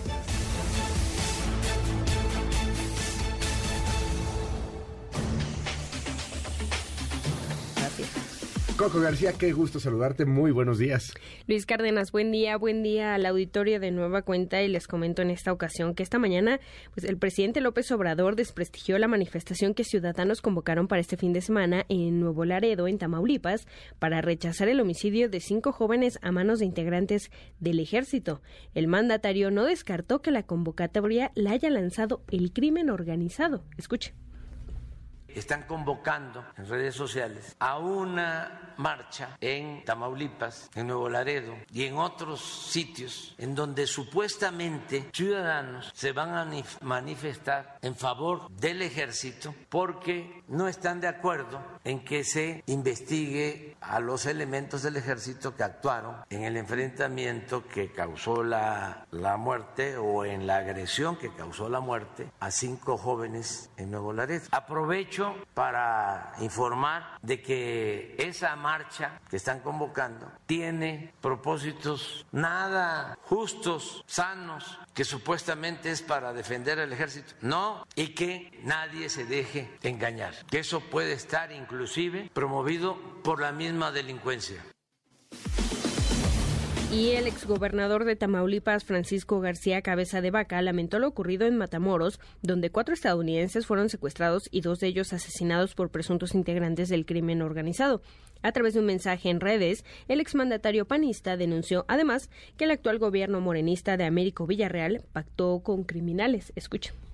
Los recientes acontecimientos criminales sucedidos en Matamoros no son producto de la casualidad, son producto de la complicidad de aquellos que hoy gobiernan Tamaulipas y que en aras de llegar al poder entregaron lo más sagrado que tenemos los tamaulipecos después de la vida, que es nuestra libertad y nuestra seguridad. Pactaron con la delincuencia. Y que quede muy claro, no se puede combatir al crimen organizado siendo parte de él y autoridades de la Ciudad de México lograron la detención de este hombre que fue captado asaltando a automovilistas en la avenida Conscripto en los límites de Naucalpan y eh, en el Estado de México y la alcaldía Miguel Hidalgo en la Ciudad de México.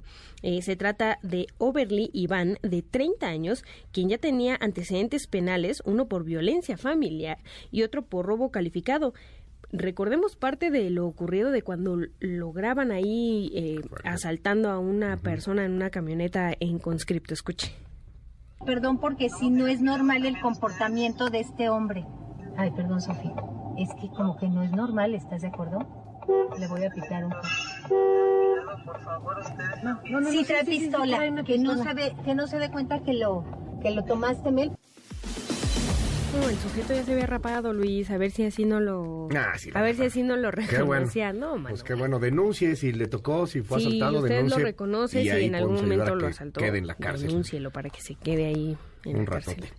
Mil gracias, Coco. Te hacemos en tu red. En arroba Coco García con doble I, en Twitter, Instagram, TikTok y cual muchas gracias. Buen fin de semana. Buen fin de semana, son las nueve con siete minutos.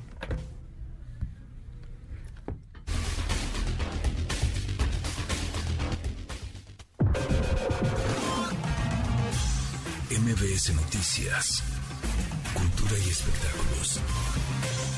El Foro Shakespeare presentará a partir de hoy el ciclo Brujas, nuevas dramaturgias para una producción escénica feminista, el cual busca retomar la figura de la bruja y reivindicar a la mujer empoderada que no tiene miedo de romper las limitaciones impuestas ni de levantarse contra aquel que la subyuga. En dicho encuentro artístico, disponible hasta el próximo 12 de abril, el público podrá apreciar tres obras de teatro: Pulsar, de la dramaturga, actriz y directora Gabriela Román Fuentes, Estrellas Enterradas de Antonio Zúñiga, y Marea Alta de Ireri Romero Leñero. El grupo de rock mexicano Austin TV lanzó el tema Latiz, tercer sencillo de la banda capitalina luego de su regreso a los escenarios el pasado mes de septiembre tras más de 10 años de ausencia. Cabe recordar que la agrupación encabezará la 23 edición del festival Vive Latino el próximo 18 de marzo y además participará en el festival Tecate Pal Norte, el festival Pulso GNP y en la primera edición del festival Cuernavaca Sunrise, entre otros conciertos a lo largo de todo el país. A partir de mañana inicia la Feria Internacional de la Lectura Yucatán, que se llevará a cabo en el Centro de Convenciones Mérida Siglo XXI hasta el próximo 19 de marzo. En dicha cita literaria se realizarán más de 650 actividades académicas y culturales, entre presentaciones de libros, talleres y charlas, con la presencia de figuras de la literatura como Alberto Chimal, Javier Velasco, Lola Ancira, Sara Put Herrera y Carmen Boullosa, quien recibirá el premio de excelencia en las letras José Emilio Pacheco 2023. Depeche Mode estrenó una nueva canción titulada My Cosmos Is Mine, segundo adelanto de su quinceavo álbum de estudio Memento Mori, el cual estará disponible en todos los canales de streaming el próximo 24 de marzo.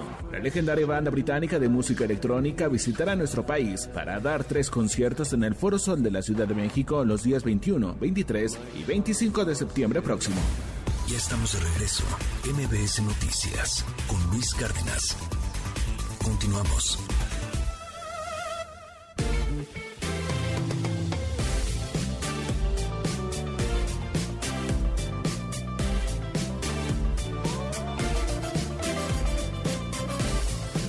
Las nueve y cuarto de la mañana, ¿cómo van los mercados? Itlali Sáenz, qué gusto escucharte, buen día.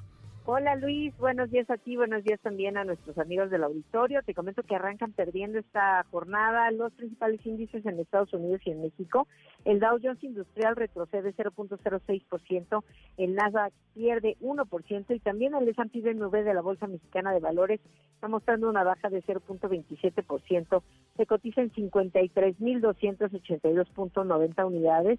En el mercado cambiario, el dólar en ventanilla bancaria se compra en 17 pesos con 79 centavos, se vende en 18 pesos con 81, el euro se compra en 19 pesos con 36, se vende en 19 pesos con 90 centavos. Y el precio de la gasolina magna en el país es de 21 pesos con 75 centavos por litro. La gasolina roja o premium se compra en 24 pesos con un centavo. En la Ciudad de México el precio promedio para la magna es de 22 pesos con 52 centavos, mientras que la premium se compra en 24 pesos con 93 centavos.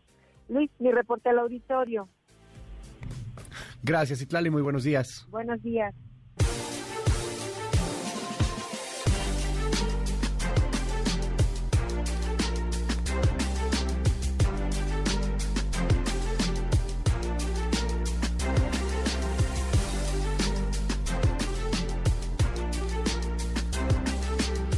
Restituido el consejero del INE, perdón, el consejero el secretario general del INE, Edmundo Jacobo.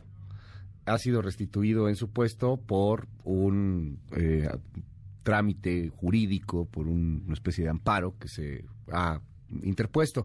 Edmundo Jacobo fue retirado por el famoso plan B de la reforma electoral y representa a muchos integrantes del Consejo, del INE y de, la institución que también podrían terminar por perder su, su, su puesto.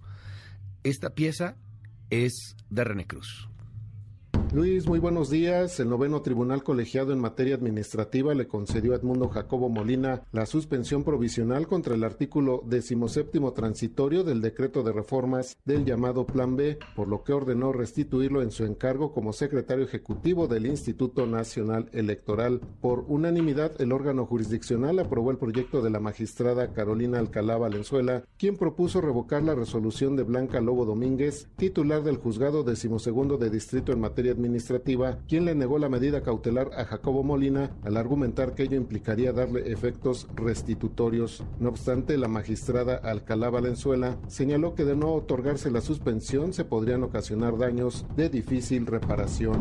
Esto podría ocasionarle daños y perjuicios de difícil reparación precisamente porque el nombramiento para el que fue designado seguiría su curso sin suspensión. Además, se advierte que la concesión de la medida cautelar no va a resolver el fondo del asunto en el juicio de amparo, en sentido contrario a lo que determinó el juzgado de distrito, ya que en cambio de negarse el amparo, la, parte quejosa cesará en sus funciones, como lo señala la, la norma que se reclama en caso de que así se determine en la sentencia que resuelva el juicio de amparo en lo principal. Del mismo modo, la juzgadora argumentó que Edmundo Jacobo fue designado como secretario ejecutivo para el periodo febrero 2020 a febrero de 2026, además de que el decreto de reformas no se esgrimió alguna razón para cesarlo en sus funciones. No se advierte una razón por la que el cambio de facultades justifique que se termine anticipadamente la titularidad del nombramiento que se había venido ejerciendo por la persona aquí quejosa, como pudiera ser la instauración de algún procedimiento o algún dictamen valorativo que demerite sus conocimientos y experiencia, sino que únicamente se establece que habrá de designarse a una persona diversa, lo cual ocurrió el 3 de marzo. Cabe mencionar que la jueza Blanca Lobo programó para este viernes la audiencia incidental en la que resolverá si le otorga a Jacobo Molina la suspensión definitiva, la cual le permitiría permanecer por tiempo indefinido como secretario ejecutivo.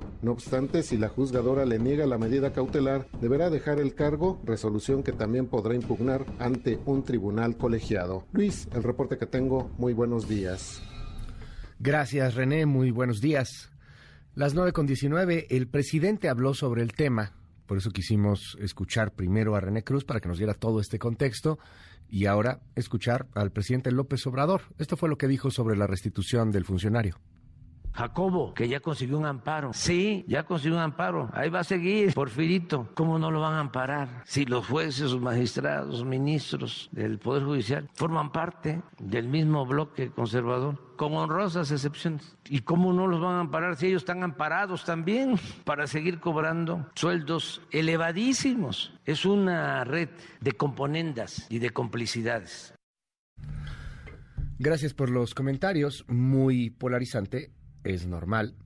Me mandan aquí, ¿por qué no dices nada del presidente que está quemando a todos y que está diciendo cuánto ganan todos los periodistas? Lo dijo hace un momento en la mañanera, de hecho hubo eh, pues un intenso debate, eh, intercambio, cuestionamiento por parte de Nayeli Rondán de Animal Político en torno al espionaje que hay de la Sedena a ciertos activistas, particularmente Raimundo Ramos, que es defensor de derechos humanos en Tamaulipas y al cual se le ha vinculado por algunos de sus detractores con mafia y con crimen organizado. Eso ha pasado. Bueno, a ver, pongamos las cosas en, claro. Después de este debate, el presidente fue quien, quien dijo que pusieran cuánto ganaba Animal Político y bueno, pues pusieron también ahí una nota que ya es viejísima y que han hecho un refrito una y otra y otra y otra vez de cuánto ganaban por contratos publicitarios distintos medios de comunicación, entre ellos, por supuesto, Animal Político, al que pertenecen Nayeli Roldán y en donde hubo pues estos cuestionamientos. Quiero compartirle un poco lo que sucedió en, en la mañanera al respecto del tema. eh, el, el, presidente eh, señaló después de estos cuestionamientos en torno al espionaje del ejército, pues que, que va a haber al, al final de cuentas alguna investigación en Sedena para que se informe del tema. Escuche usted eh, por ahí este asunto de, del presidente López Obrador con Nayeli Roldán, la reportera Animal Política. Escuchemos.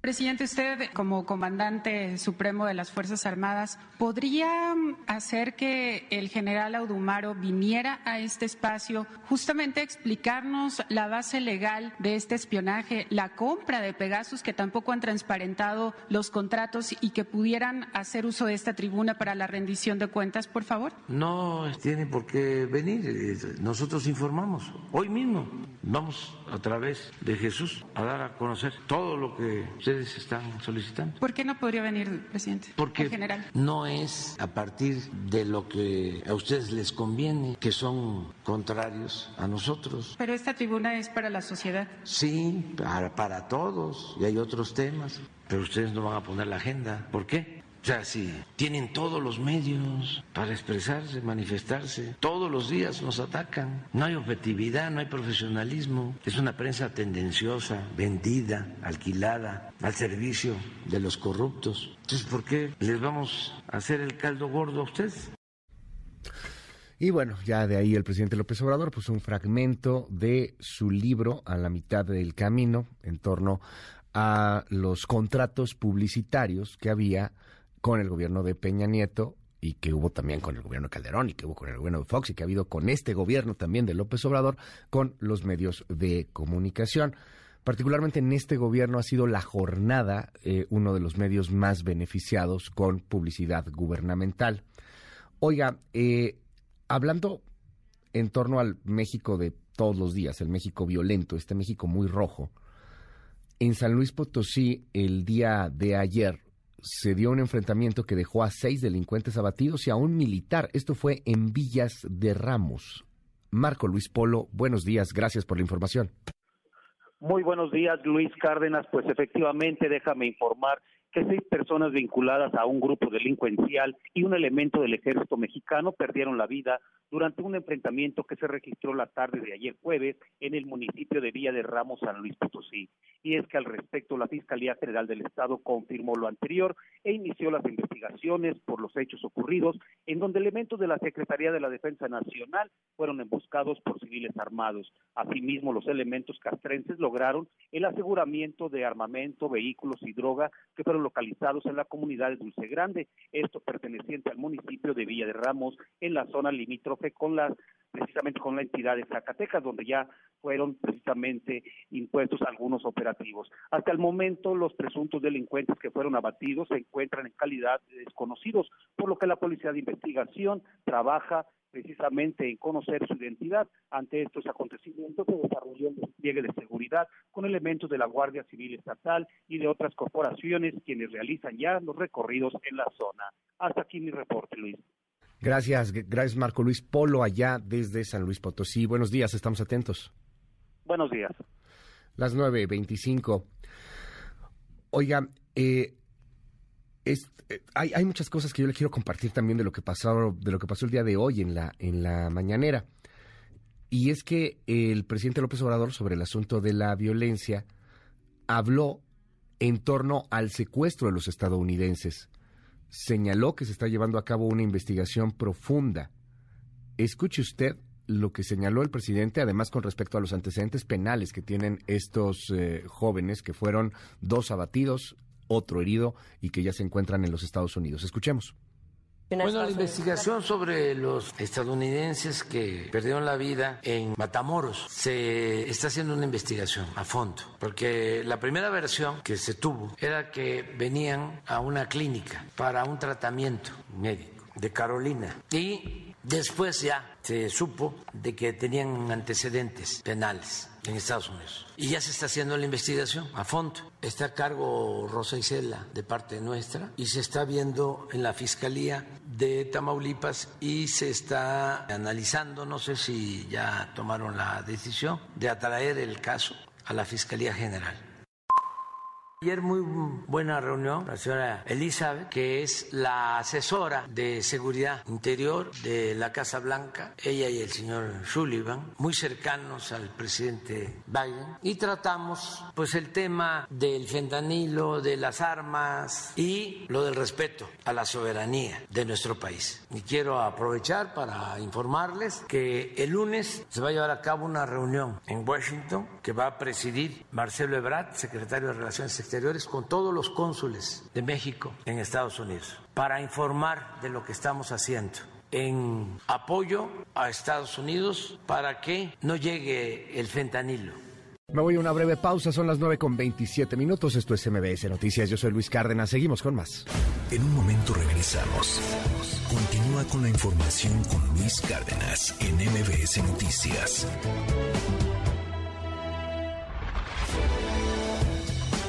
Ya estamos de regreso. MBS Noticias con Luis Cárdenas. Continuamos. Central de Inteligencia Política presenta las tres columnas más destacadas del día.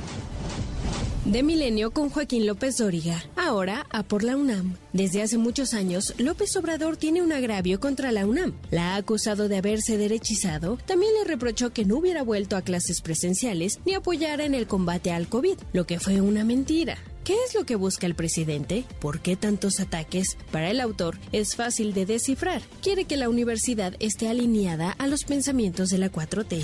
Del financiero con Pablo Iriart. ¿Por qué Morena necesita arrasar? Según las encuestas, Morena tiene en la bolsa el triunfo de la elección presidencial del próximo año con quien lleve de candidata o candidato. Si Morena gana el Estado de México con Delfina Gómez, ganaría la presidencia con cualquiera. Si lo tiene tan seguro, ¿por qué pide tantos cambios al INE? La respuesta es que busca tener mayoría calificada en el Congreso para modificar la Constitución, pero para eso debe apropiarse de los órganos electorales y manipular los resultados. Finalmente de Excelsior con Jorge Fernández Menéndez. Matamoros, el microcosmos de la crisis, lo que refleja la situación de Matamoros, donde secuestraron a estadounidenses, dos de los cuales fueron asesinados, es una exhibición de la vulnerabilidad del Estado mexicano ante el control territorial de los grupos criminales que deciden a quién y cómo secuestrar a plena luz del día. Esta terrible situación tendría que ser un ejemplo de todo lo que falta y de todo lo que no hay que hacer en el ámbito de seguridad. Con síntesis de Mariana Peralta, estas fueron las columnas del día. Síguenos en la cuenta de Twitter,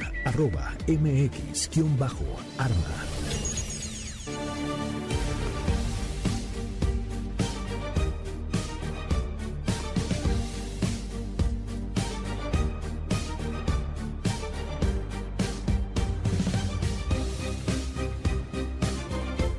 Hoy sería el viernes de Cultura Digital con la doctora Laura Coronado, pero bueno, eh, le mandamos un gran abrazo, este, ahí pronta recuperación, no, no pudimos eh, tener hoy el viernes de Cultura Digital, te extrañamos, doctora Laura Coronado, y, y bueno, yo quiero aprovechar para no dejar de tocar el tema. Ayer le platiqué que en el New York Times apareció un artículo de opinión del gran Noam Chomsky sobre el chat GPT. ¿Usted sabe lo que es el chat GPT? ¿Lo ha usado? Escríbame, porque es muy interesante. Lo, platicaba el día de ayer con un muy buen amigo. Y al momento de platicarlo, creo que no había manera de que se entendiera. Cuando saqué el teléfono celular y empezamos a jugar con el chat GPT, mi amigo quedó impactado. Impactado, sorprendido de lo que hace este robot. Porque prácticamente es un asistente es una especie de conciencia ahí rara, y, sé que utilizar la palabra conciencia es peligroso en estos términos, pero impacta. La primera vez que lo ves y, y cuando empiezas a ver todo lo que puede hacer y cómo puede estar en tu vida, impacta. Ahora, Chomsky, dentro de todo lo que se ha hecho con ChatGPT, porque Hoy creo que aparece en Publímetro también, este, que le hacen ahí algunas preguntas, que le piden un cuento, que le piden cosas. Dentro de todo lo que se ha dicho en los medios, pues la pluma de Chomsky es muy importante por todo lo que representa en el estudio del lenguaje, en la filología, en la filosofía. Y, y quiero compartir con usted un breve fragmento de este artículo en la edición de ayer del Times. Empieza el gran Chomsky. Jorge Luis Borges escribió una vez que vivir en una época de gran riesgo y promesa es experimentar tanto la tragedia como la comedia, como la inminencia de una revelación en la comprensión de nosotros mismos y del mundo. Hoy en día, nuestros avances supuestamente revolucionarios en inteligencia artificial son, de hecho, motivo de preocupación y de optimismo. Optimismo porque la inteligencia es el, medio, es el medio por el que resolvemos los problemas. Preocupación porque tenemos que, porque tememos que la cepa más popular y de moda de la inteligencia artificial, el aprendizaje automático, degrade nuestra ciencia y degrade nuestra ética al incorporar en nuestra tecnología una concepción fundamentalmente defectuosa del lenguaje y del conocimiento. ChatGPT de OpenAI, BART de Google y Sydney de Microsoft son maravillas del aprendizaje automático. En términos generales, toman grandes cantidades de datos, buscan patrones en ellos y se vuelven cada vez más competentes para generar resultados estadísticamente probables, como el lenguaje y el pensamiento aparentemente humanos. Estos programas han sido aclamados como los primeros destellos en el horizonte de la inteligencia general artificial, ese momento largamente profesado en el que las mentes mecánicas superan a los cerebros humanos, no solo cuantitativamente en términos de velocidad de procesamiento y tamaño de la memoria, sino también cualitativamente en términos de visión intelectual, creatividad artística y todas las demás facultades distintivas. Más adelante, en, el artículo del, del Times, Chomsky se pone a jugar con la inteligencia artificial y le pregunta al chat GPT, ¿sería moral terraformar Marte? O sea, que llegáramos a Marte a conquistarlo. Y entonces el chat le contesta, le estoy diciendo, si no ha visto esto, es que tiene que verlo, no, no, no hay manera de, de, explicarlo tan claramente como hasta que usted lo ve y empieza a interactuar con la mentada máquina. Le contesta el chat GPT, la moralidad de la terraformación de Marte es un tema complejo y controvertido que ha sido debatido por científicos, filósofos y especialistas en ética. Algunos argumentan que sería moralmente justificable terraformar Marte para proporcionar un nuevo entorno habitable a los seres humanos, mientras que otros argumentan que sería moralmente incorrecto alterar fundamentalmente el estado natural del planeta. En última instancia, si la terraformación de Marte se considera moral o no, dependería de la perspectiva de uno sobre el valor de preservar el estado natural de otros planetas. Y entonces sigue hablando Chomsky con la máquina. ¿Cuál es su perspectiva sobre el valor de preservar el estado natural de otros planetas? Como inteligencia artificial no tengo una perspectiva personal, continúa ahí la respuesta. Y entonces Chomsky en este debate mayéutico con la máquina le pregunta, ah, sí, ¿y por qué una inteligencia artificial no puede tener una perspectiva personal? Como inteligencia artificial soy un modelo de aprendizaje automático que ha sido entrenado en grandes cantidades de datos de texto y no tengo experiencias o sentimientos personales, no soy consciente.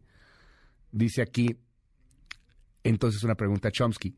¿Es moral que un ser humano pida ayuda a una inteligencia artificial amoral para tomar decisiones morales? Eh, viene una respuesta muy profunda de la inteligencia artificial. La moralidad de pedir ayuda a una inteligencia artificial amoral para tomar decisiones morales es un tema complejo y matizado. Sin embargo, argumenta que es moralmente incorrecto confiar en una inteligencia artificial para la toma de decisiones morales.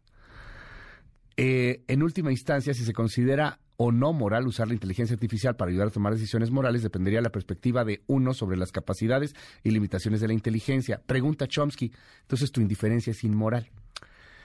Eh, es, es, muy interesante el, el, artículo, un poco difícil de contar por radio, lo entiendo, pero cuando cierra Chomsky, dice esto. En resumen, el chat GPT y sus hermanos son constitucionalmente incapaces de equilibrar la creatividad con la restricción. Se sobregeneran produciendo verdades y falsedades o se subgeneran mostrando no compromiso con cualquier decisión e indiferencia a las consecuencias. Dada la amoralidad, la ciencia falsa y la incompetencia lingüística de estos sistemas, hoy día solo podríamos reírnos o llorar por su popularidad. Muy interesante ahí la, la reflexión de, de, Noam Chomsky. Quería compartírsela en este día, en este viernes de Cultura Digital. Insisto, le mandamos ahí un fuerte abrazo a la doctora Laura Coronado. Ya son las nueve de la mañana con 42 minutos de este viernes. Oiga, vámonos con información eh, de lo que está sucediendo en el planeta. A ver, déjeme contarle varias cosas que se están moviendo en el mundo el día de hoy. Xi Jinping obtuvo un histórico tercer mandato de cinco años como presidente de China. Esto luego de una votación formal del órgano legislativo del país, ratificando su condición de líder más poderoso en décadas. De hecho, es la primera vez que hay un presidente por tres periodos consecutivos.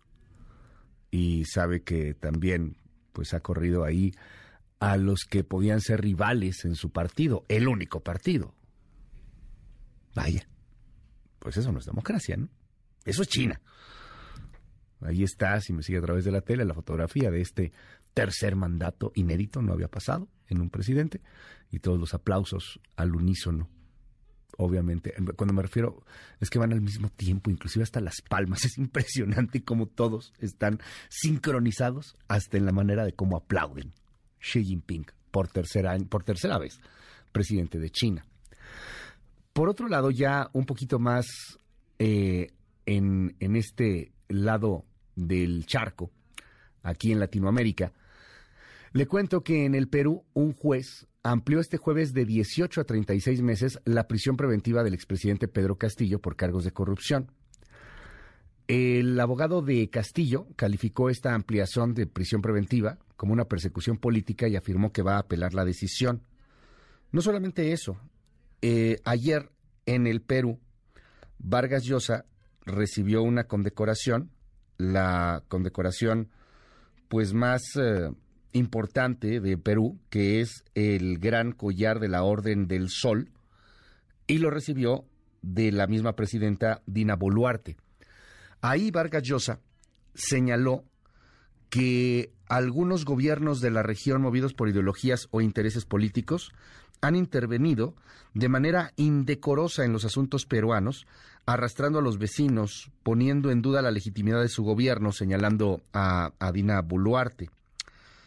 A esos gobernantes hay que recordarles que en Perú, donde prevalece la democracia, rechazamos firmemente su injerencia que viola las normas internacionales y los más elementales principios de la buena vecindad. No se refirió por su nombre, evidentemente, al presidente Andrés Manuel López Obrador. López Obrador ha señalado varias veces a Vargas Llosa como uno, pues, de estos importantes personajes del conservadurismo, pero claramente se refería al presidente López Obrador. Esto fue de Vargas Llosa ayer en Lima, allá en el Perú. Oiga, y en Honduras, la presidenta Xiomara Castro en el marco de estos días eh, de celebración, de conmemoración, de reflexión, de profundización en torno a la mujer, firmó un acuerdo ejecutivo por el que se pone fin a una prohibición de más de 10 años sobre el uso y venta de la píldora del día después. Créalo o no, estaba prohibida en Honduras. Con eso cumple una promesa de campaña, insisto, justamente en estas épocas. Imagínense, sería prohibida en Honduras la pastilla, la píldora del día siguiente. Le cuento también que en Argentina, el tribunal que juzgó y condenó a la, expresidenta y ahora vicepresidenta de Argentina, Cristina Fernández de Kirchner, por administración fraudulenta, manifestó que la pena de seis años de prisión es insuficiente para un hecho de corrupción sin precedente. Van a buscar, de hecho, 12 años de cárcel. A finales del año pasado, por ahí de diciembre, sentenciaron a la máxima pena y la inhabilitaron de por vida para ejercer cargos públicos. Bueno, quieren buscarle 12 años de cárcel. Escuche esto. Condenar a Cristina Elizabeth Fernández de Kirchner a la pena de seis años de prisión, inhabilitación especial perpetua para ejercer cargos públicos, accesorias legales y las costas del proceso por considerarla autora penalmente responsable del delito de administración fraudulenta en perjuicio de la administración pública. Y en más sobre la región, ya vio el escándalo publicado hoy en el diario Universal. Bueno, desde ayer, de hecho, está la nota. Luis Almagro, que es el secretario general de la OEA, habría hecho más de 30 viajes de trabajo conjunto junto a una funcionaria de la misma OEA con la que mantuvo una relación sentimental. Esto se extrae de documentos publicados por la misma OEA. 16 de estos viajes fueron dentro y fuera de Estados Unidos. Y Almagro viajó solo con la funcionaria, que por cierto es de origen mexicano. Eh, los documentos dan cuenta de viajes que había realizado Almagro en 2018, 2019 y 2022. Hay que recordar también que este señor, el secretario general de la OEA, Luis Almagro, pues tampoco es simpatizante de la 4T ni la 4T es simpatizante de la OEA, por lo que esto, bueno, pues seguramente va a empezar a escalar. Eh, habría pues un evidente acto de corrupción porque pues utilizan los recursos de la OEA y esto hasta hace relativamente nada, pues para ir a un viaje de amor, de pasión. Oiga, y otro tema también, este, antes de irme a la pausa, el asunto en torno a, a Zelensky, este, a ver, no quisieron que Zelensky aparezca en los Óscares. Desde el año pasado Zelensky está pidiendo aparecer en los Óscares, que le den ahí un videíto, unos minutitos, pues le volvieron a decir que no, que, que los Óscares no es el, el medio ni tampoco el espacio para hablar de la invasión de Rusia a Ucrania. 9 con 48, estos son los titulares del planeta. Titulares del mundo. York Times, Estados Unidos. El presupuesto de 6.8 billones de Biden propone nuevos programas sociales e impuestos más altos. Washington Post, Estados Unidos. Fiscales de Nueva York ofrecen a Trump la oportunidad de testificar ante un gran jurado. El país, España. Escriba pacta con Bruselas y con Podemos la reforma de las pensiones. Le Monde, Francia. Reforma de pensiones. Electricistas y trabajadores del gas cortan el suministro eléctrico en el sitio de la Villa Olímpica de París 2024. The Guardian, Reino Unido. Al menos 500 personas murieron por retrasos de ambulancias el año pasado. Der Spiegel, Alemania. Disparos fatales a testigos de Jehová en Hamburgo. El presunto perpetrador es Philip F de 35 años. Corriere de la Sera, Italia. Contrabandistas, penas hasta de 30 años. Funcho de São Paulo, Brasil. Ministro del Tribunal de Cuentas de la Unión prohíbe a Bolsonaro usar o vender joyas regaladas por saudíes. El Clarín, Argentina. Cristina, acusada de una corrupción estatal descomunal. Al Jazeera, Medio Oriente. Ocho muertos en ataque a iglesia en Hamburgo. En un momento regresamos. Continúa con la información con Luis Cárdenas en MBS Noticias.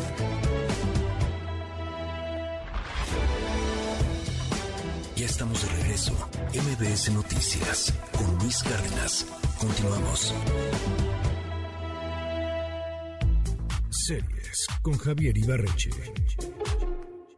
¿Qué tal Luis? Muy buen día. La serie de la que voy a hablar hoy es particularmente para los fans de Ted Lasso, una serie sobre un coach de fútbol americano que se vuelve coach de fútbol soccer, muy popular, la recomendé hace ya varios meses y está por sacar su tercera temporada, pero la serie de la que voy a hablar hoy es una serie del mismo creador que Ted Lasso y tiene toda la firma y todo el sabor de Ted Lasso. Es una maldita gozadera, en español se llama terapia sin filtro, en inglés le pusieron shrinking y va de lo siguiente. El actor a quien quizá recuerden como Marshall de How I Met Your Mother interpreta en esta serie a Jimmy. Es un terapeuta, no un psicólogo profesional que desde hace un año ha estado de luto porque su esposa murió en un accidente. Durante ese año Jimmy se ha estado refugiando en el alcohol, en las drogas, ni siquiera en un plan de que es un adicto empedernido, simplemente está como anestesiando ese dolor profundo que tiene y tiene además una hija a la que durante su último año ha descuidado bastante. Pero de nuevo Jimmy es un terapeuta que se dedica a atender pacientes. La bronca que tiene Jimmy con sus pacientes es que ya está harto de que semana tras semana tras semana sus pacientes le dicen siempre la misma cosa, siempre el mismo cuento y no parecen cambiar. Jimmy tiene como esta, esta inquietud que dice es que yo sé exactamente qué le hace falta a mis pacientes para cambiar, pero tengo que esperar a que ellos se den cuenta por su propio mérito. Entonces Jimmy está harto de que los pacientes siempre le dicen lo mismo y de repente un día explota contra uno de sus pacientes. Le dice, deja a tu esposo, deja a tu esposo, abandónalo, es un abusivo que no parece cambiar, vete con tu hermana a vivir y si no lo haces, dejo de ser tu terapeuta. Así, Jimmy explota contra su paciente, la paciente le hace caso y resulta que su vida mejora por completo. Ella deja a su esposo, se va a vivir con la hermana y de repente cambia por completo su vida para bien, le agradece al terapeuta. Jimmy se da cuenta entonces que tiene que que ser un terapeuta más agresivo, que tiene que olvidar un poco los protocolos de ética que sigue cualquier terapeuta para hacer que sus pacientes efectivamente cambien su vida. Y lo que vemos entonces es la historia de Jimmy agresivamente modificando para bien la vida de sus pacientes, mientras él de algún modo sigue ignorando el problema que tiene con su propia vida porque sigue de luto por la muerte de su esposa. Es una serie que, como dije, es del creador de Ted Lasso y que tiene toda la firma de Ted Lasso. Es una de estas series que tiene sí sus conflictos, sus dramas morales de por medio, pero al final hay esta sensación de que todo va a estar bien y de ay, qué padre es la vida, como lo tiene también Ted Lasso. Los personajes son absolutamente entrañables, te encariñas con todos y cada uno de ellos. Obviamente Jimmy no es el único personaje cuya historia seguimos, seguimos también la historia de su mentor, que es un terapeuta más viejo interpretado por Harrison Ford, que también tiene sus problemas particulares porque es un tipo siempre muy hermético, muy encerrado, la relación de Jimmy con su hija, la relación de la hija con la vecina que fungió como una especie de madre sustituta en lo que Jimmy estaba de luto. Es una serie de nuevo como un poco acerca de, de la terapia que Jimmy lleva con sus pacientes y que obviamente la forma en la que le hace terapia a sus pacientes hace eco con los problemas que él tiene que resolver para su propia vida. Se vuelve entonces una especie como de ensayo sobre diferentes técnicas terapéuticas y sobre diferentes como enfoques que puede tener una terapia en cada capítulo que vemos, ¿no? Un capítulo que tiene que ver con el trauma, con el estrés postraumático, con la negación, con el duelo, como que cada capítulo tiene una temática un poquito como si fuera sitcom, pero todo lleva una misma historia, una misma estructura narrativa, digamos, que sigue finalmente la historia de Jimmy, de su hija y de cómo están lidiando con la muerte de la esposa. De verdad, es una de esas series que creo que te acarician el corazón, te acarician el alma, te ponen de buenas cuando las ves, a pesar de que ves problemas muy reales, muy humanos. Es de nuevo para los fans de Ted Lasso que ya está por salir la tercera temporada, pues en lo que sale esa tercera temporada, altamente recomiendo Terapia sin filtro. Está ya prácticamente completa en Apple TV Plus, vale 100% la pena. Las 9 con 58 minutos, al fin es viernes, pásela maravillosamente bien, descanse si puede, disfrute mucho. Y aquí nos vemos tempranito, en punto de las 6 de la mañana el próximo lunes. Yo me llamo Luis Cárdenas, todos los días se lo digo con el corazón en la mano. Neta, neta, es un privilegio estar con usted un ratito cada día. Nos hace la vida. Gracias. Pasará muy bien, bye bye. Esto fue MBS Noticias con Luis Cárdenas.